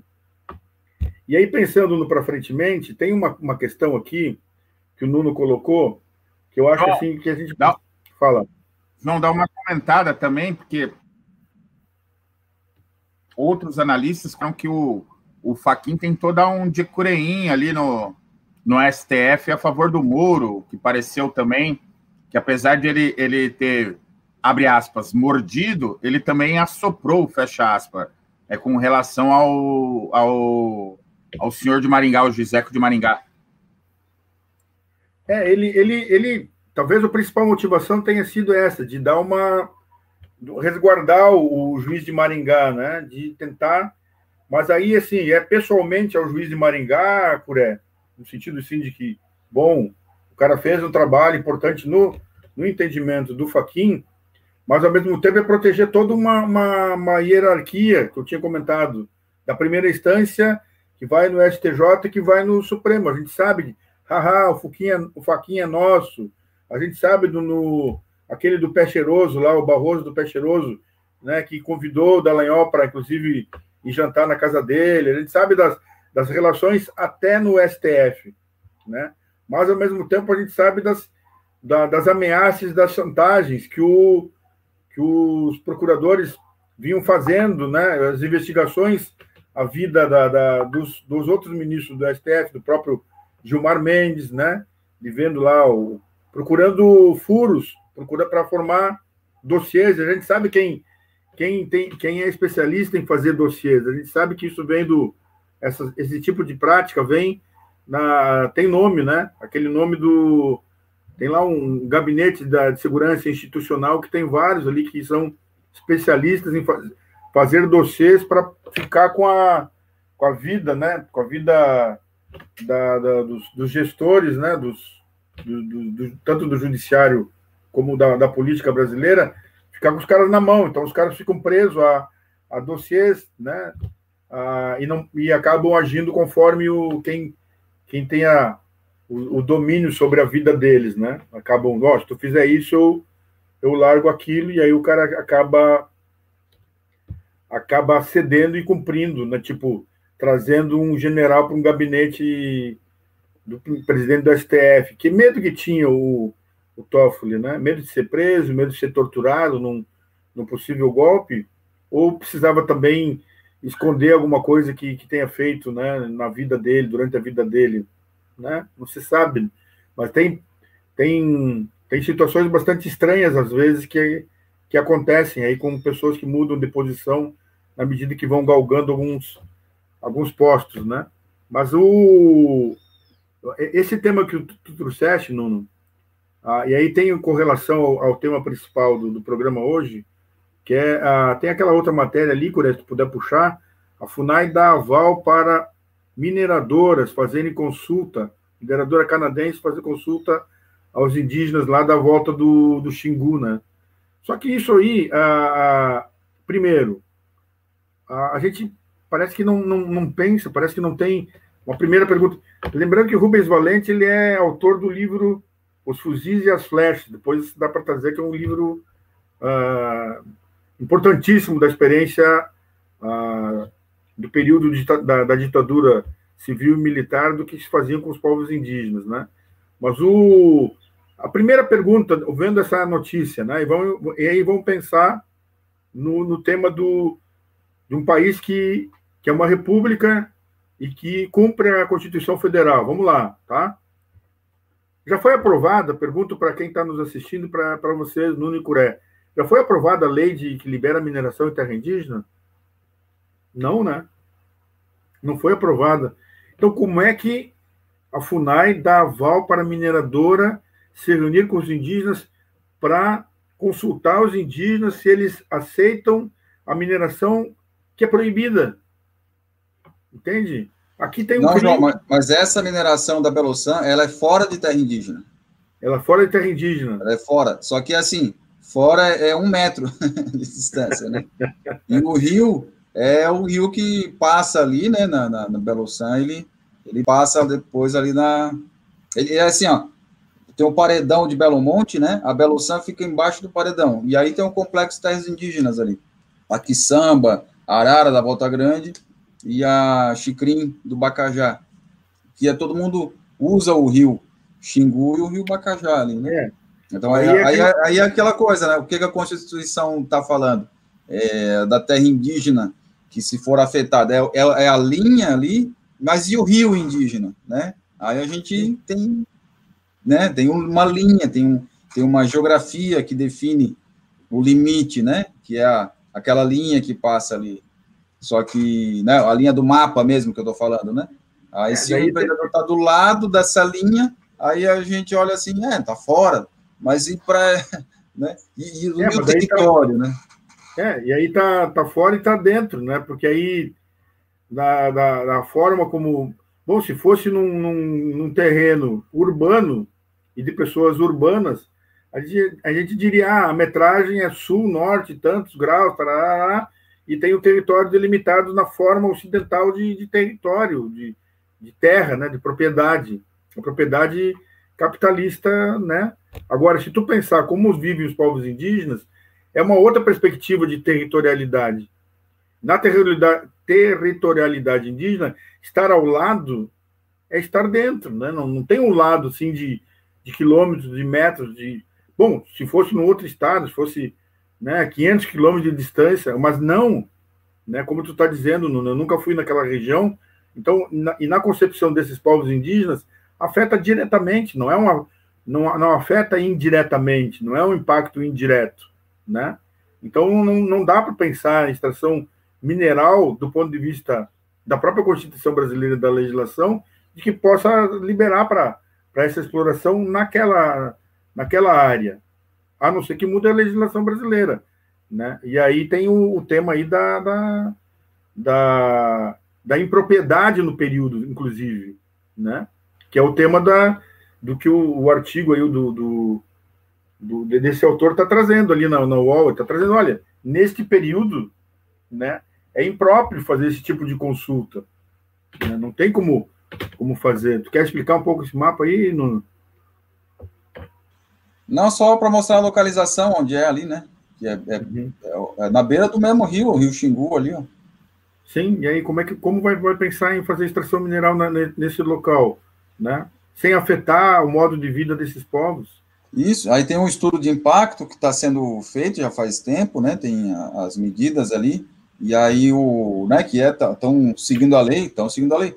Agora o problema é reunir esse pessoal todo, né? Que, que é a notícia, né? É, reunir esse pessoal todo em plena pandemia, que isso aí é um impacto também né, gigantesco. É. Enfim. Eu diria que a, que a FUNAI ela, ela, ela, ela comete crime nisso, né? De fazer, ela simplesmente ela, ela mostra que ela não está interessada na proteção dos povos indígenas. Ela está interessada em viabilizar aquilo que é o passa-boi, passa-boiada daquele ministro do meio ambiente que não tem uma, uma que está interessado em, bom, vamos avançar sobre a mineração, vamos avançar sobre a terra dos povos indígenas. Chegando no ponto né, da, da, da gente pensar num para frentemente, é pensar assim. Ah, João, só desculpa, é que no mapa não apareceu, mas ali tem aquela terra indígena Ituna e Tatá que foi é, é, é, decreto de, de, de, de, como é que chama? Quando tem indício de presença de indígena isolado, né, autônomo, Aí é um decreto que isola a área, né? Uhum. Fecha. E aí é bem ali perto também essa. Esse decreto ainda não foi revogado? Agora, não sei. É. Porque, bom, a vontade de revogar, certamente esse comando militar tem, né? De revogar esses decretos. Mas aí, fechando, a gente pensar numa volta de, uma, de um republicanismo né, no, no Brasil, a possibilidade de bom do, do, que o Lula apontou, né? não necessariamente com o Lula, mas a volta disso, né? eu acho que é, é um. Ela necessariamente passa por um processo de, de fortalecer a escuta qualificada e ampliar a, a. Eu acho que tem a ver com o que tu está pesquisando na tua tese, Nuno, que é, que é o tema de como pensar o planejamento com esses, o planejamento com esses povos, né? Como pensar, incluir outros vetores, outras ah, questões que os povos indígenas trazem da sua cosmologia para pensar os impactos socioambientais, né? Não dá para a gente pensar impacto socioambiental sobre os povos indígenas a partir de uma matriz de planejamento apenas ocidental, né? pelas regras do, da nossa economia, da nossa sociedade. É preciso que a gente incorpore vetores de, de, de pensamento e de, de, ação no mundo desses povos, para poder, eu acho que fazer o, o estudo de impacto ambiental muito mais complexo, muito mais uh, completo, né? Eu acho que é, é, é disso que a gente está falando. Pensar num, num, país que defenda seu território defenda sua população também é pensar em complexificar ainda mais aí a, a, a, as matrizes de planejamento e talvez nessas condições uma usina como o Belo Monte não, não fosse aprovado no estudo de impacto ambiental, né?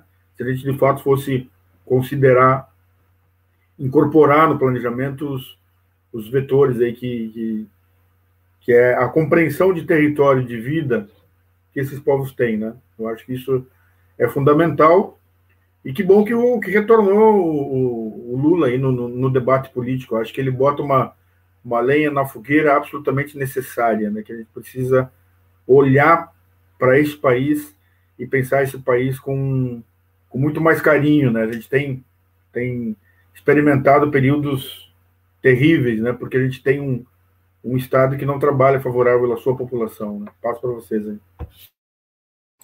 Muito obrigado. Esse foi João Maurício Farias, aqui no Observatório Indigenista, tanto no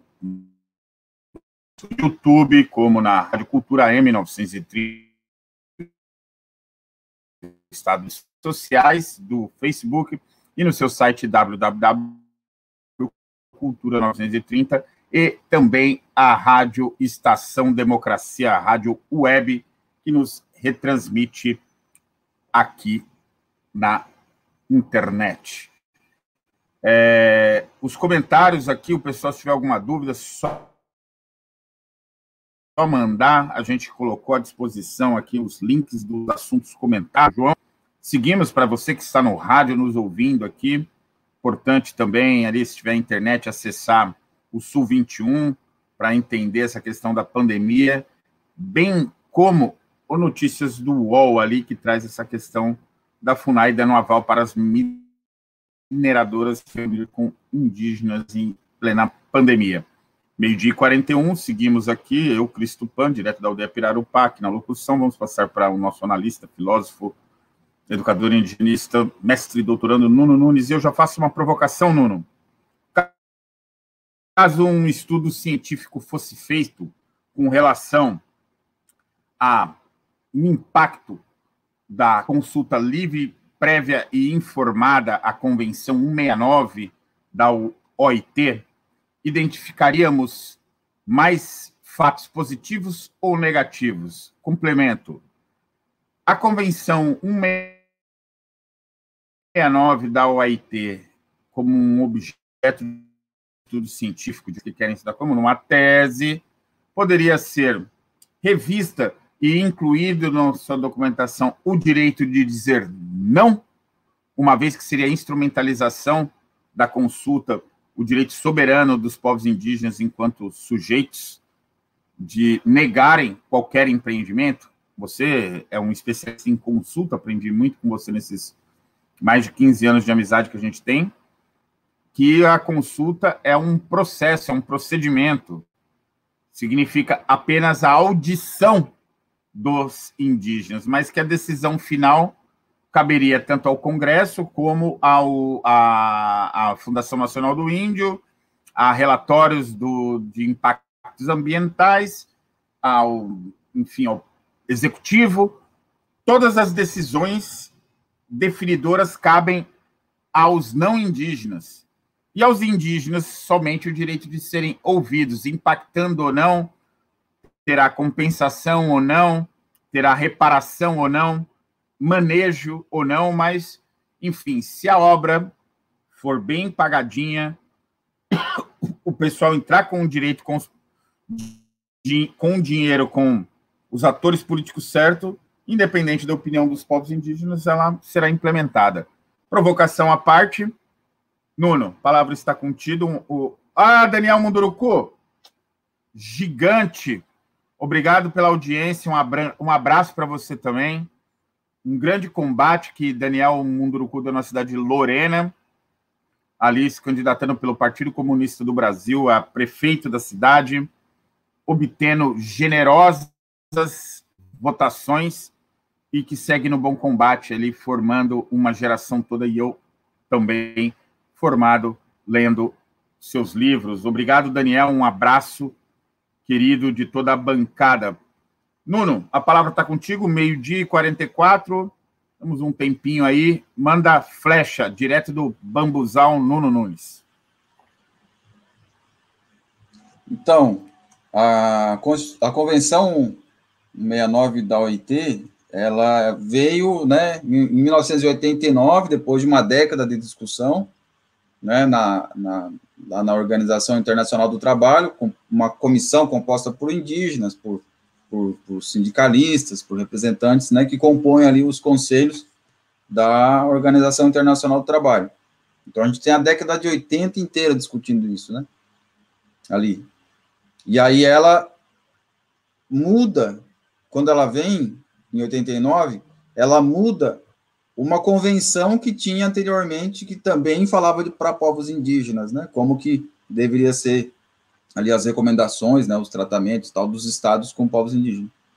E essa convenção anterior, que então a convenção 69, né, é, revogou, né, entrou uma nova, né, em 89, a anterior ela é de 1957, que é a convenção 107 de 1957, ah, que ela, é, essa sim era a primeira, né, Convenção 107 foi a primeira, que essa era que dizia que era para integrar os povos indígenas às sociedades nacionais. Porque o que tinha antes da Convenção 107 era o genocídio, era o assassinato, né? Era ir lá e fazer o que foi feito no Brasil em vários países durante muitos anos, né? 500 anos ali quase. Ah, então, para frear o, o e, e, não é para parar, para frear o genocídio era assim, não, não matem, integrem esses, essas pessoas indígenas vivas dentro das tradições da sociedade é, colonizadora, mas não os matem, né? Basicamente era isso, né? E aí, então, isso durou de 57, 67, 77, 87, né? 30 e poucos anos aí. Então, 89 é que mudou. O que, que mudou realmente em 89? É assim, bom, matar não pode, mas na hora de integrar, pergunta se eles querem. pergunta, fala e conversa, né? Troca uma ideia, né?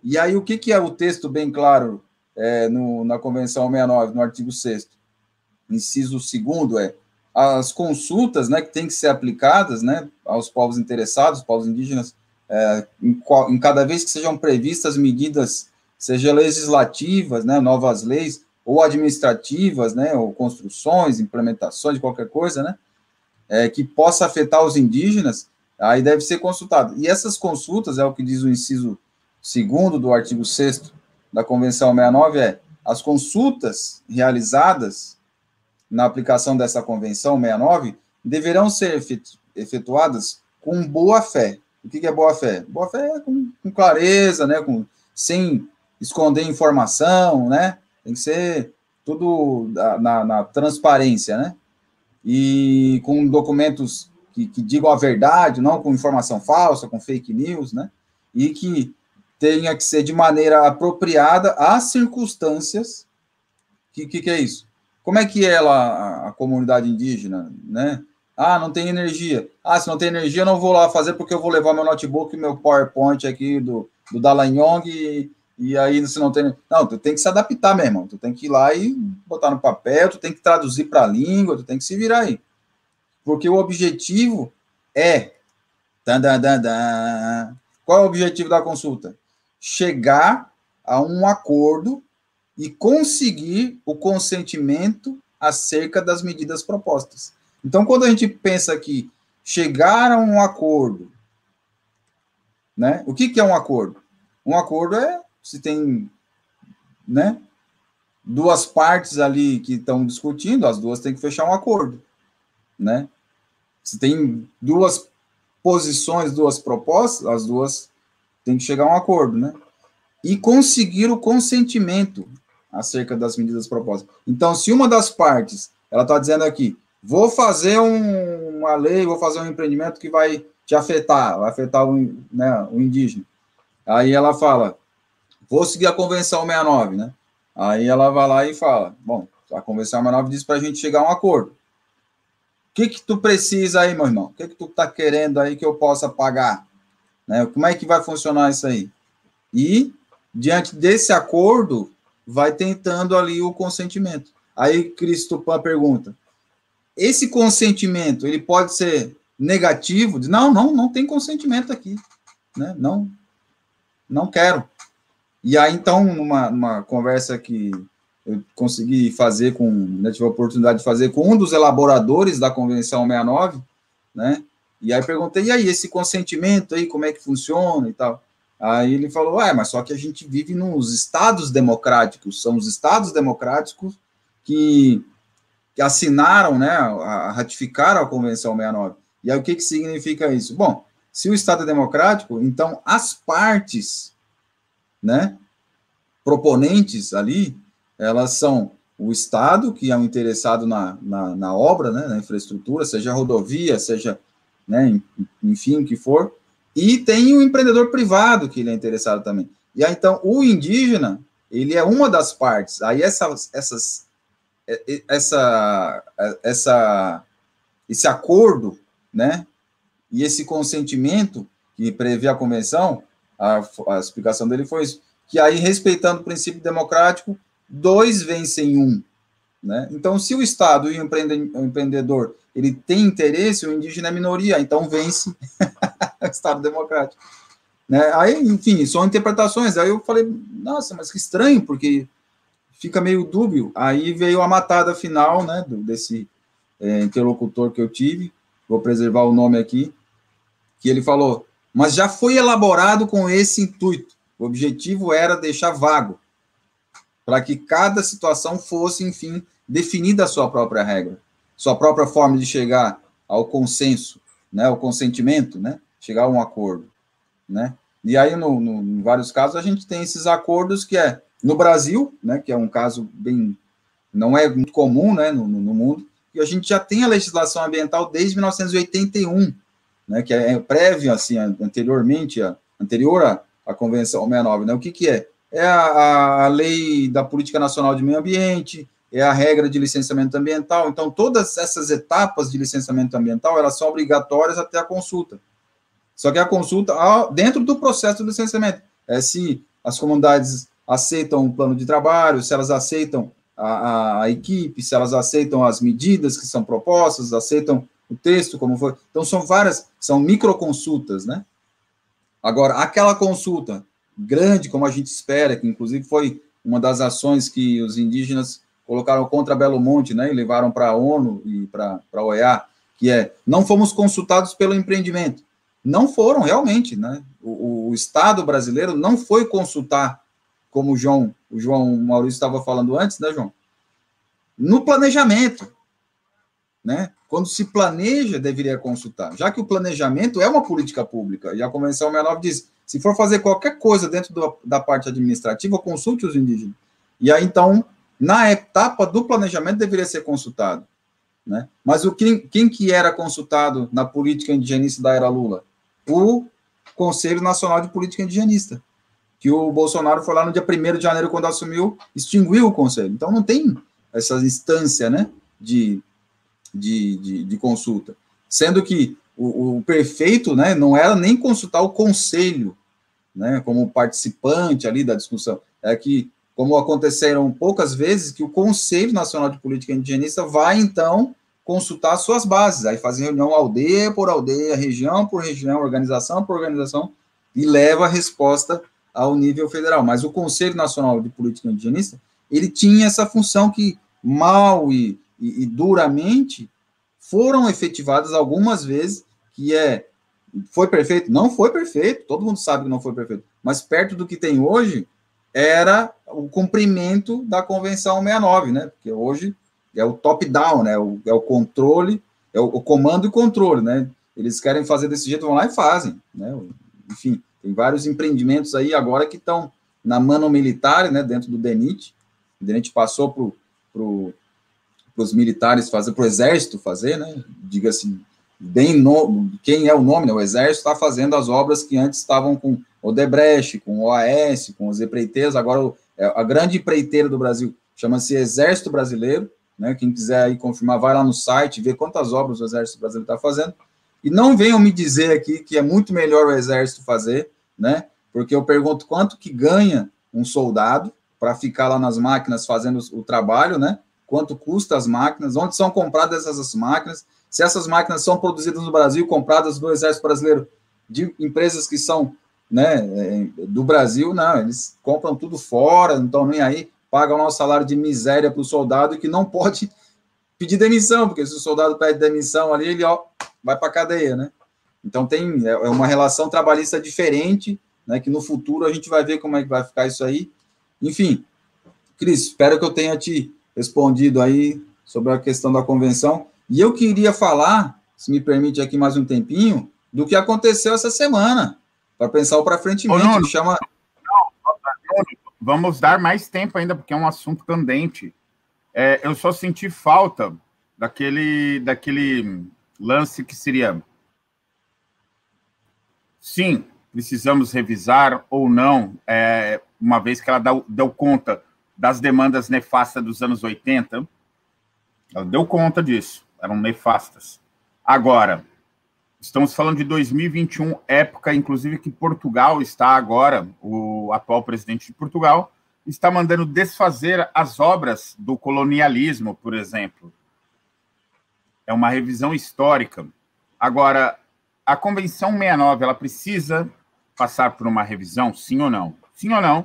E caso sim, precisa passar por uma revisão, é, conseguiremos, uma vez que você traz muito, muito brilhantemente a questão do. O, o, não vamos preservar o nome, obviamente, da pessoa, mas que era para ser essa nebulosa transa, aliás, tenebrosa transação, diria Chico Buarque, de que deixa ali.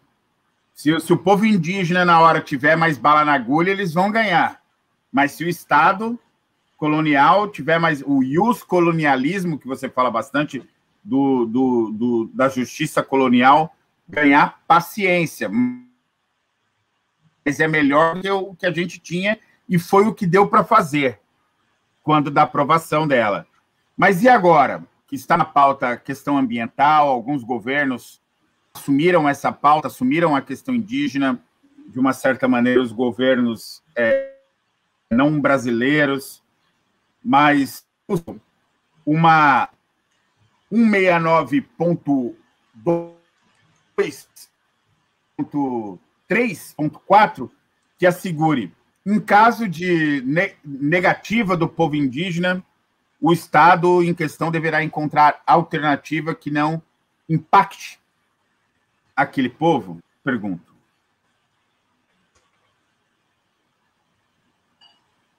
Olha, a, a Convenção 69 ela já está ali, né? Eu acho que, com certeza, a minha, minha opinião é sim, né? temos que fazer uma revisão. Porém, a, a, a revisão teria que ser com base no que diz a Declaração Universal dos Direitos dos Povos Indígenas e Minorias de 2007, da ONU, né? Então, o, o que, que a gente tem na declaração de 2007? Que no artigo 19, os estados, ali eu botei ali, ó, os estados consultarão e cooperarão de boa fé com povos indígenas interessados por meio de suas instituições representativas, a fim de obter seu consentimento livre, prévio e informado antes de adotar e aplicar medidas legislativas e administrativas que os afetem. Então a gente vê aí que tem um conceito forte, né? Que é consultarão e cooperarão. E o que, que é cooperação? Cooperarão. É diferente. A fim de obter o consentimento. É, é, eu não entendo de português mas se eu não sou tão analfabeto assim. A fim de obter o, o consentimento. Olha o pulo do gato.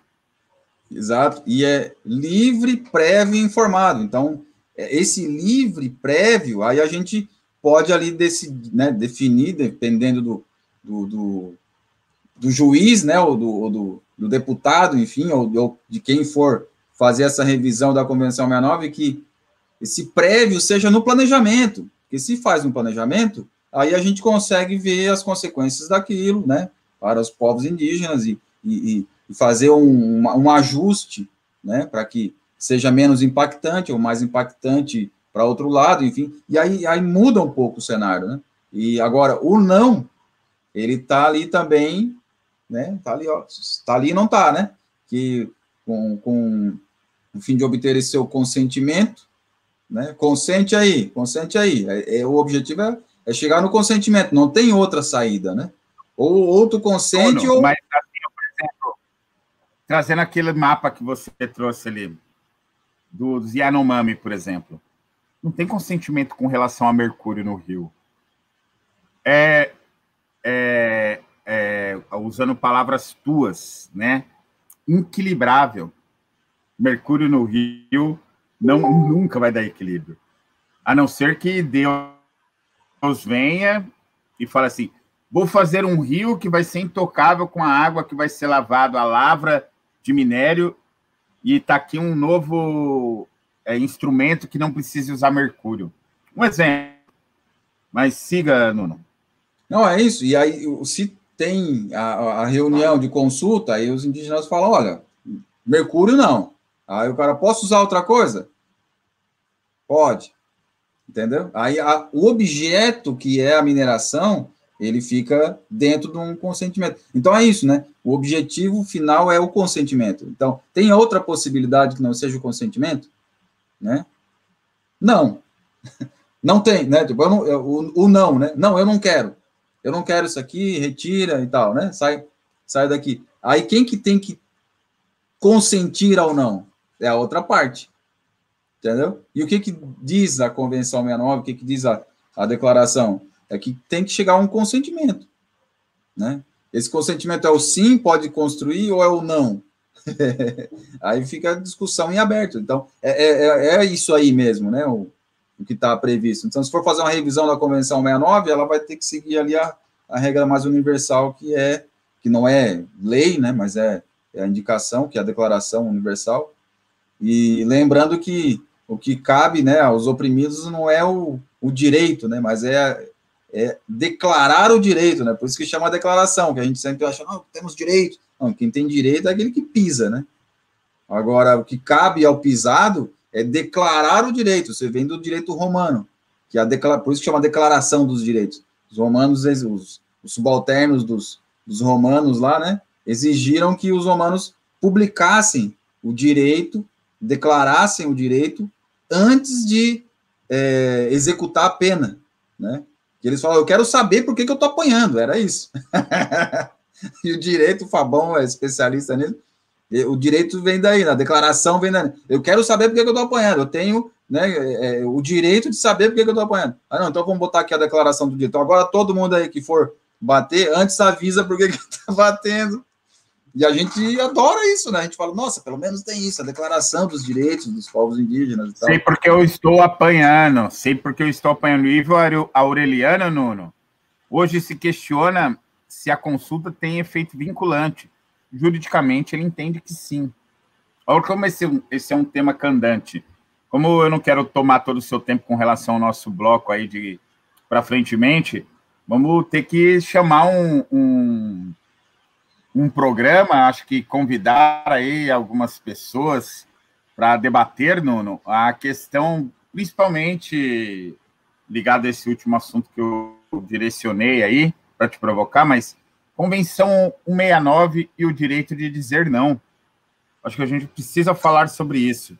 Se é algo que está é. no é um esqueleto, é um esqueleto no armário indigenista, ao meu ver. Exato. Curé, Curé Nuno, que aí se a gente pensar no para frentemente de uma república, né, né, de voltar a ser república, é, essa possibilidade de, de, direito de dizer não também tem relação com o direito de continuar existindo como é, como são, né? Porque no fim e ao cabo, se cabe ao Estado e aos empreendedores dizerem que vai ter uma hidrelétrica, que vai ter uma estrada, ao Estado e ao empreendedor tem o direito de dizer: nós vamos terminar com vocês, vocês têm que aceitar, né? Então, essa, essa ideia da convenção, e é, pode ser um programa, é o direito de continuar existindo como povo, povo indígena. É básico isso, né? Dizer não, não queremos o, o sistema que vocês estão nos trazendo, a gente quer continuar aqui na volta do Rio Xingu, aqui na tal terra indígena, sem explorar minério no, no subsolo. E aí? Porque aí eu vou continuar como, como povo indígena, não quero mercúrio, não quero ouro, né? Eu acho que é, eu acho que tem é disso que se trata também, né? É isso aí. E lembrando que em 2004, com então o presidente Luiz Inácio Lula da Silva, aquele que foi preso para não concorrer às eleições de 2018, que foi solto agora, ele ratificou, né? Ali a, promulgou no Brasil a Convenção 69, porque ela ficou de 89 até 2004 ali aguardando, né? E aí a também a, a, a, a, Declaração Universal dos Direitos dos Povos Indígenas de 2007 também foi na gestão do, do Lula, agora não lembro se foi Lula ou foi a Dilma que, que promulgaram. Mas o. Já queria até dar o nome do programa. Não é Convenção 69, é Convém Não 169. Convém Não 169. Posso tocar então? Humor, Humor, humor, viva o humor, assim, stand-up Nuno Nunes. Só um, um comentário aqui do nosso querido Ivo, põe na tela, Nuno Orello. ação direta de inconstitucionalidade em tramitação do STF, que trata também sobre a convenção. Vendo, é programa. Ivo, já já está convocado, Ivo. Já está convocado. Já está convocado para o nosso programa Convém Não 169 e o direito de dizer nunca, é Isso aí. Jamais. Nono, por favor. Então, aí, o, o, mudando pau para cacete agora, o que eu queria trazer era a PEC, né, a, a, a proposta de emenda constitucional que foi aprovada na, no Senado, na Câmara, e agora está ali, né, não sei se vai para o Bolsonaro, o que, que vai que é a PEC 186, que ela, ela, ela, ela botou aí uma pegadinha do malandro, pegadinha do malandro. Se a gente não prestou atenção no Brasil, por quê? Porque todo mundo, João, Cureia, Cris, todo mundo nessa semana estava falando do Lula. E aí eu fiquei até pensando, rapaz, será que o Faquin não está ali no, no jogo para criar um faquintoide para liberar o Lula para todo mundo discutir a, a, né, o Lula, militares, Bolsonaro e tal, e passando a boiada no Congresso, essa PEC 186. Faquin News. Faquin News. Faquin News blinda militares e pode permitir bilhões em aumento de adicionais, mesmo se gatilhos forem adicion, é, adicionados. O que, que é essa? É a, é a tal da PEC emergencial. A gente estava querendo né, vacina, né? Todo mundo quer, enfim, exigindo a vacina, pô, tem que fazer, né? E o Bolsonaro naquela não, não usa mascrinha, né? Toma ivermectina, bota o ozônio no rabo, né? Faz ali, tá, morrer, morreu, não tem problema. E o pessoal já, a onda crescendo da vacina, né? E, bom, então, para comprar a, a, vacina, vai demorar, né, e tal. Então, tem que ficar alguns meses aí de retorno do auxílio emergencial. E aí os caras colocaram emergencial do auxílio emergencial numa PEC que altera o, um artigo da Constituição, aonde diz ali do limite de gastos. Lembra da famosa PEC emenda constitucional 95, do, do teto de gastos, foi alterado agora, o teto de gastos. Agora o teto está muito mais embaixo. agora a gente não pode mais nem andar em pedra de casa, a gente tem que andar meio com a cabeça abaixada. Porque o que, que definiu ali, né? É que antes o teto, né? Pra, o, teto virou piso. O teto virou piso. Antes o limite, né? Que, que foi colocado pelo, na época do Temer, né? era assim, não, o Estado agora ele pode gastar até esse limite, para cima não pode gastar mais, né? E aí, então, o Bolsonaro foi lá e colocou os milicos, né, colocaram assim, olha, os milicos, né, esses generais do executivo aí, né, o Partido Militar Clandestino, vamos condicionar essa discussão aí para baixar o teto, né, para gastar menos, né, à aprovação do auxílio emergencial. Aí, então, quando a oposição foi lá e falou assim, não, a gente não quer discutir esse, essa alteração da PEC do teto, e aí os, a mídia já foi assim, então vocês não querem discutir o auxílio emergencial, vocês são contra dar dinheiro para a população em plena pandemia? Aí a galera falou, não, não tem nada a ver. Esse Frankenstein aí não foi a gente que criou. Só que essa foi a grande jogada, né?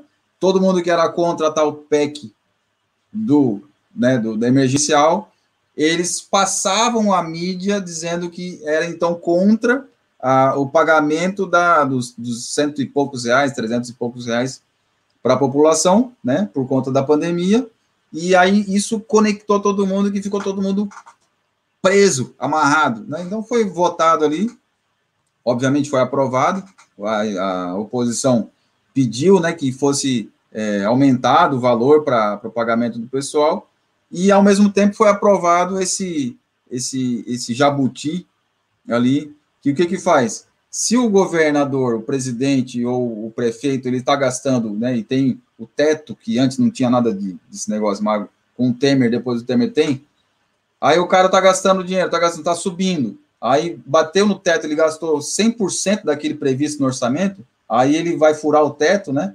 Aí ele começa então é um estado de, de calamidade, né? Um, como é um não é um estado de calamidade, é, é, um, é uma outra forma de, de gerenciar o governo quem não pode fazer concurso, não pode ter aumento de salário de servidor público, não pode, não pode, não pode, não pode, um monte de coisa. Aí o que, que aconteceu agora? Esse 100% baixou para 95%.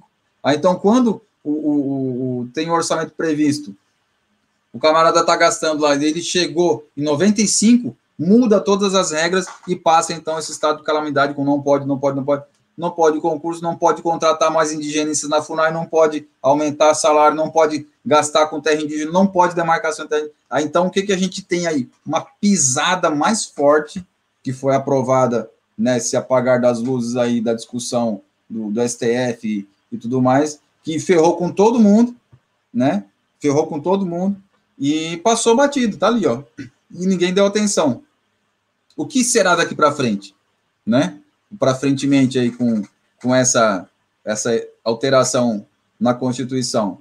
O famoso modelo dos Estados Unidos, onde a União né, e o Estado e os municípios mandam um pouco, quem manda é, é, o livre mercado, que eles acreditam né, no livre mercado, que estava na Bíblia, inclusive, eles dizem que Deus disse, faça-se a luz e faça-se o livre mercado, né? E, e, e, e, eles acreditam que isso vai regulamentar e autonom, autonomamente, que não precisa de um Estado forte direcionando, que as pessoas se virem por aí, né? E, e com muito menos investimento público, né? Para produção, para, enfim. Só que isso tudo é dinheiro que a gente sabe que vai, né? Para quem? Para a única instituição que permanece intacta no Brasil, que é as Forças Armadas. Nível federal, só uma instituição que está ali como a grande, né? as Forças Armadas. Nem o Judiciário está mais como estava antes, em nível federal, comandando todas as, as, as estruturas do, do governo federal, porque atacaram tanto o STF, que né, agora o STF está ali no. Marco Aurélio Melo já falou esse, esses dias, né? Caiu uma bomba atômica sobre o STF, né?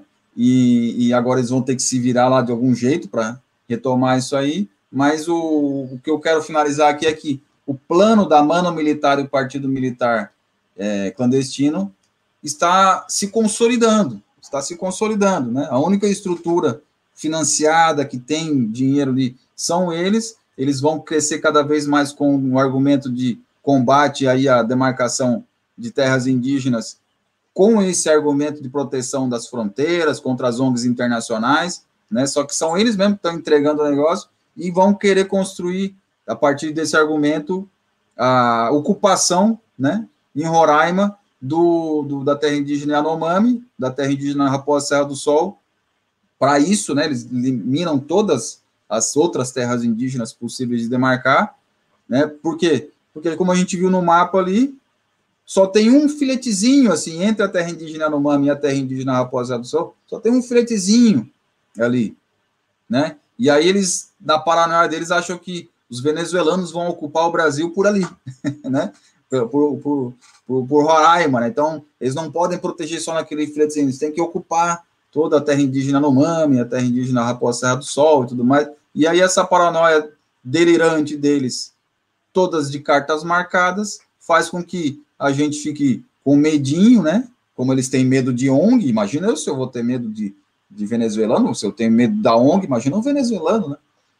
É, então, eles botam o dinheiro do orçamento no seu rabo e compram as suas arminhas e, ficam e ficam todos bem lá, né? Protegendo, enfim, contra o inimigo comum da humanidade, que são os pobres e coitados venezuelanos, ali que tem uma, né, um, uma uma, eu sempre esqueço o nome daquele negócio lá, um embargo econômico gigantesco dos Estados Unidos contra a Venezuela, porque o único interesse do, do, das, né, de quem faz a guerra contra a Venezuela é mesmo de quem faz a guerra contra a Síria, de quem faz, fez a guerra contra o Iraque, né, contra todo mundo ali, que é controlar o petróleo, controlar a energia, para evitar que o Brasil, por exemplo, que depois do golpe que foi levado a privatizar aí pelos próprios militares também, né? A, a o pré-sal, né? É, que esse petróleo fique sob o controle de empresas amigas dos Estados Unidos, da Europa, da OTAN, e que não sejam por empresas chinesas. É isso. Resumidamente, é isso que está rolando, e a gente vê essa, essa paranoia toda sendo construída na imprensa. Inclusive, João, daí eu fecho de verdade, a, a, tem umas, uns analistas que estão falando que aquela revista Piauí, aquilo ali é uma plantação do, do general Heleno, que, aquele, que aquela conversa do, do, do Toffoli indo até o Vilas Boas para pedir o, o, a presença militar no STF, que aquilo ali é uma inversão da jogada, é só para jogar ali, para quebrar um pouco o argumento do que o Lula falou contra o Vilas Boas, e é mais uma jogada aí para construir novas realidades pouco duradouras, né? Mas, mas contra a informação mesmo. Valeu! Obrigado. Esse foi o Nuno Nunes, aqui no Observatório Indigenista. 13 horas 16 minutos pós-meridian, 1 16. A Ana Labiac aqui manda aqui um bom dia, boa tarde. Hoje consegui somente ouvir, haver outras demandas. Vou reassistir o vídeo. Parabéns pela abordagem, tamanha importância da temática.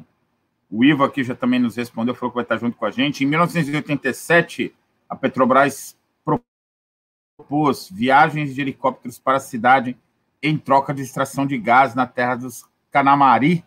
Hoje, na TI Vale do Javari, Amazônia, a mulherada pulou e não aceitou. Lembrando ali da nossa querida Tiurê, deu aquela lapada de facão também no, no, no agente engenheiro da Petrobras. A Ana Labiac ali também, Nuno, tem que temer mesmo.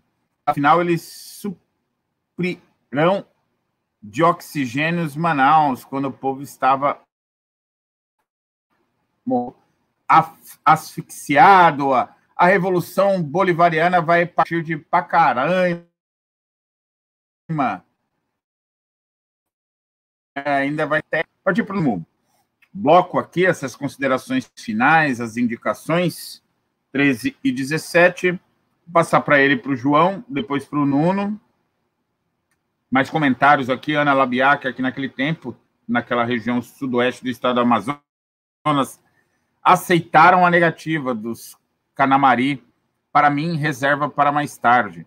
A gente vê hoje as grandes e camufladas investidas naquela região. Brilhante. Ara Labiac, não Ana, é Ara Labiac.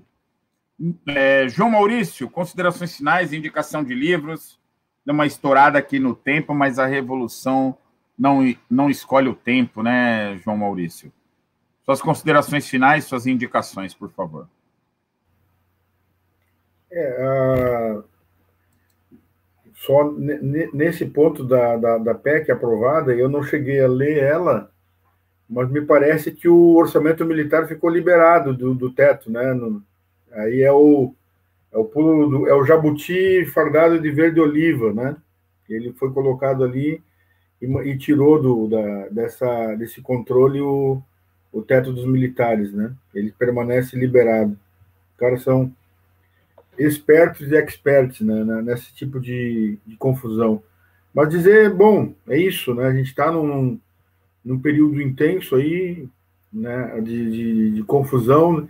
A gente está precisando a cada vez mais se movimentar e espero que, que a gente consiga aí driblar o vírus para fazer essa, essa, essa galera aí, aí em algum momento experimentar o, o exemplo da Bolívia, né? Que o não passarão, né? E quem faz um golpe como fez na Bolívia, um dia teme a cadeia e poderá receber a cadeia, né?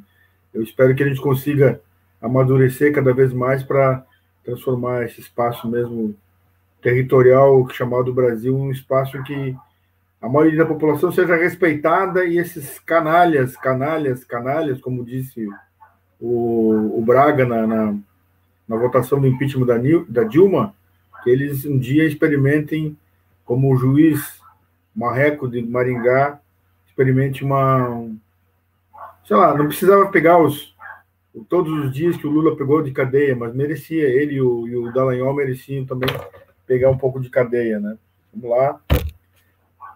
Vamos em frente, que, que, que é a luta que nos faz vigorosos. Bora lá.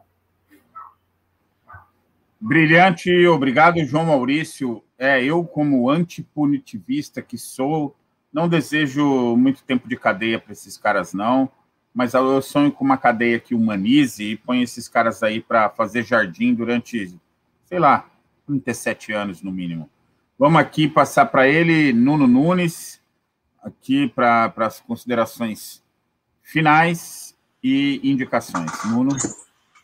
Não, é isso mesmo. A gente tem que, é, na minha análise, aí, fazer um, uma, uma, uma, análise né, do acompanhamento né, do, do que significa essa PEC emergencial, né, monitorar aí o que pode acontecer com isso tudo, porque passou na, na calada né, da noite ali, com, com muita mídia, com muita. É, é a estratégia da arte marcial do quero-quero, aquele famoso pássaro quero-quero que ele bota os ovos num cantinho, vai para outro cantinho e fica lá apiando, né?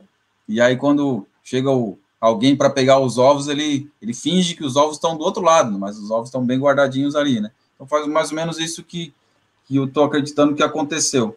E como dica, eu quero deixar aqui o livro do Fernando Henrique Cardoso, Negros em Florianópolis, aqui na região onde eu vivo, né? Só a capa eu quero, eu quero mostrar. Fernando Henrique Cardoso, aquele que foi presidente da República.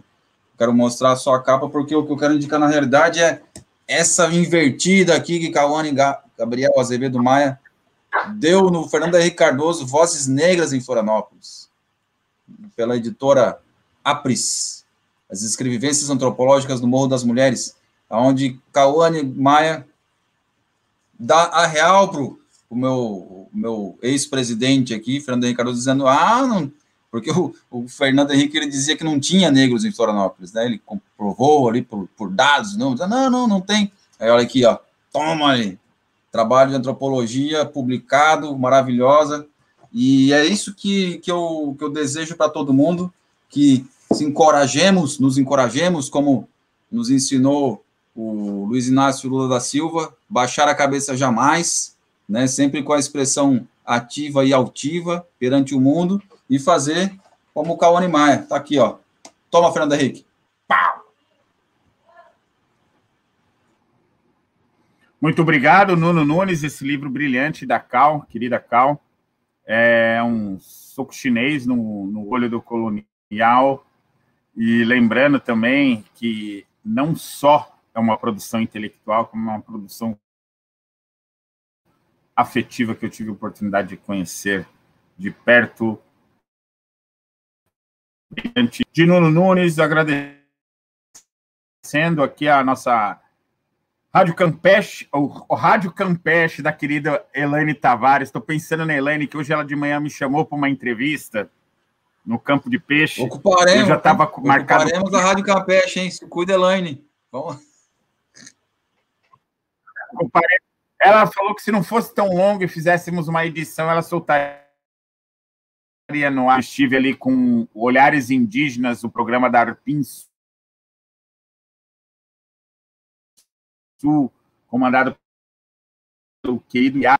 E hoje pela manhã acabei me confundindo aqui, mas é porque tem a ver com as minhas indicações. As indicações são a Amiga N é, miga.org que é a Organização das Mulheres Guerreiras Indígenas, que tem segunda-feira às 18 horas uma live permanente da organização ali advinda das mulheres guerreiras indígenas do Brasil, bem como caiu na rede ali do nosso querido Mídia Índia, sob o comando do nosso magnânimo Erisvan, e também as notícias que advêm da APIB e a nossa campanha Vacina Parente, junto com a Comissão Guarani Urupá, Forime, Coiabe, enfim, todas as gigantes organizações de nossos povos indígenas, que está no, no ar, sempre presente ali, com informações tanto sobre a Covid, mas outras informações, e que a campanha Vacina Parente é o modo do momento aí manter var a nossa vida. E para isso, vacine-se parente, já é cultu em Guarani aí, vacine-se parente, é muito importante para a gente. O combate às mentiras é também um, um objetivo da campanha Vacina Parente. Como eu disse no começo, ali 37% apenas dos povos indígenas ainda foram somente esse número foi vacinado, precisa ser vacinado muito mais. Estamos combate aos prosetelismos de cunho igrejeiros aí para dar esse combate e para não dizer que não falei de flores, as organizações das mulheres indígenas, além vão agora, junto com a PIB, organizar mais uma vez o acampamento Terra Live. Não acontecerá é, por conta do, da pandemia, o encontro anual que temos em Brasília dos povos indígenas e também da Organização das Mulheres Indígenas. E nós vamos aqui para a organização do acampamento Terra Live. E esse é um momento importantíssimo, contamos com a contribuição, a divulgação da nossa querida rádio Rádia e Rádio Yandê, que também estará organizando a programação do Abril Indígena. Então, todas essas aí, dicas aí, fica para a gente. É, quero agradecer a participação de todos, todas e todos. É, é uma semana difícil, mais de 2.700 mortos, mas aqui a gente diz ao povo que avance, não passarão, venceremos. Até o próximo sábado, 11 horas, canal do YouTube Observatório Indigenista. Curta, compartilhe o nosso canal e também acesse as redes sociais da Estação Democracia Rádio Web, www.cultura930.com. Até o sábado que vem, desde aqui, Iriabarro, o nosso abraço. Diga ao povo que avance. Avançaremos. Não combinamos o bordão, mas saiu lindo, igual.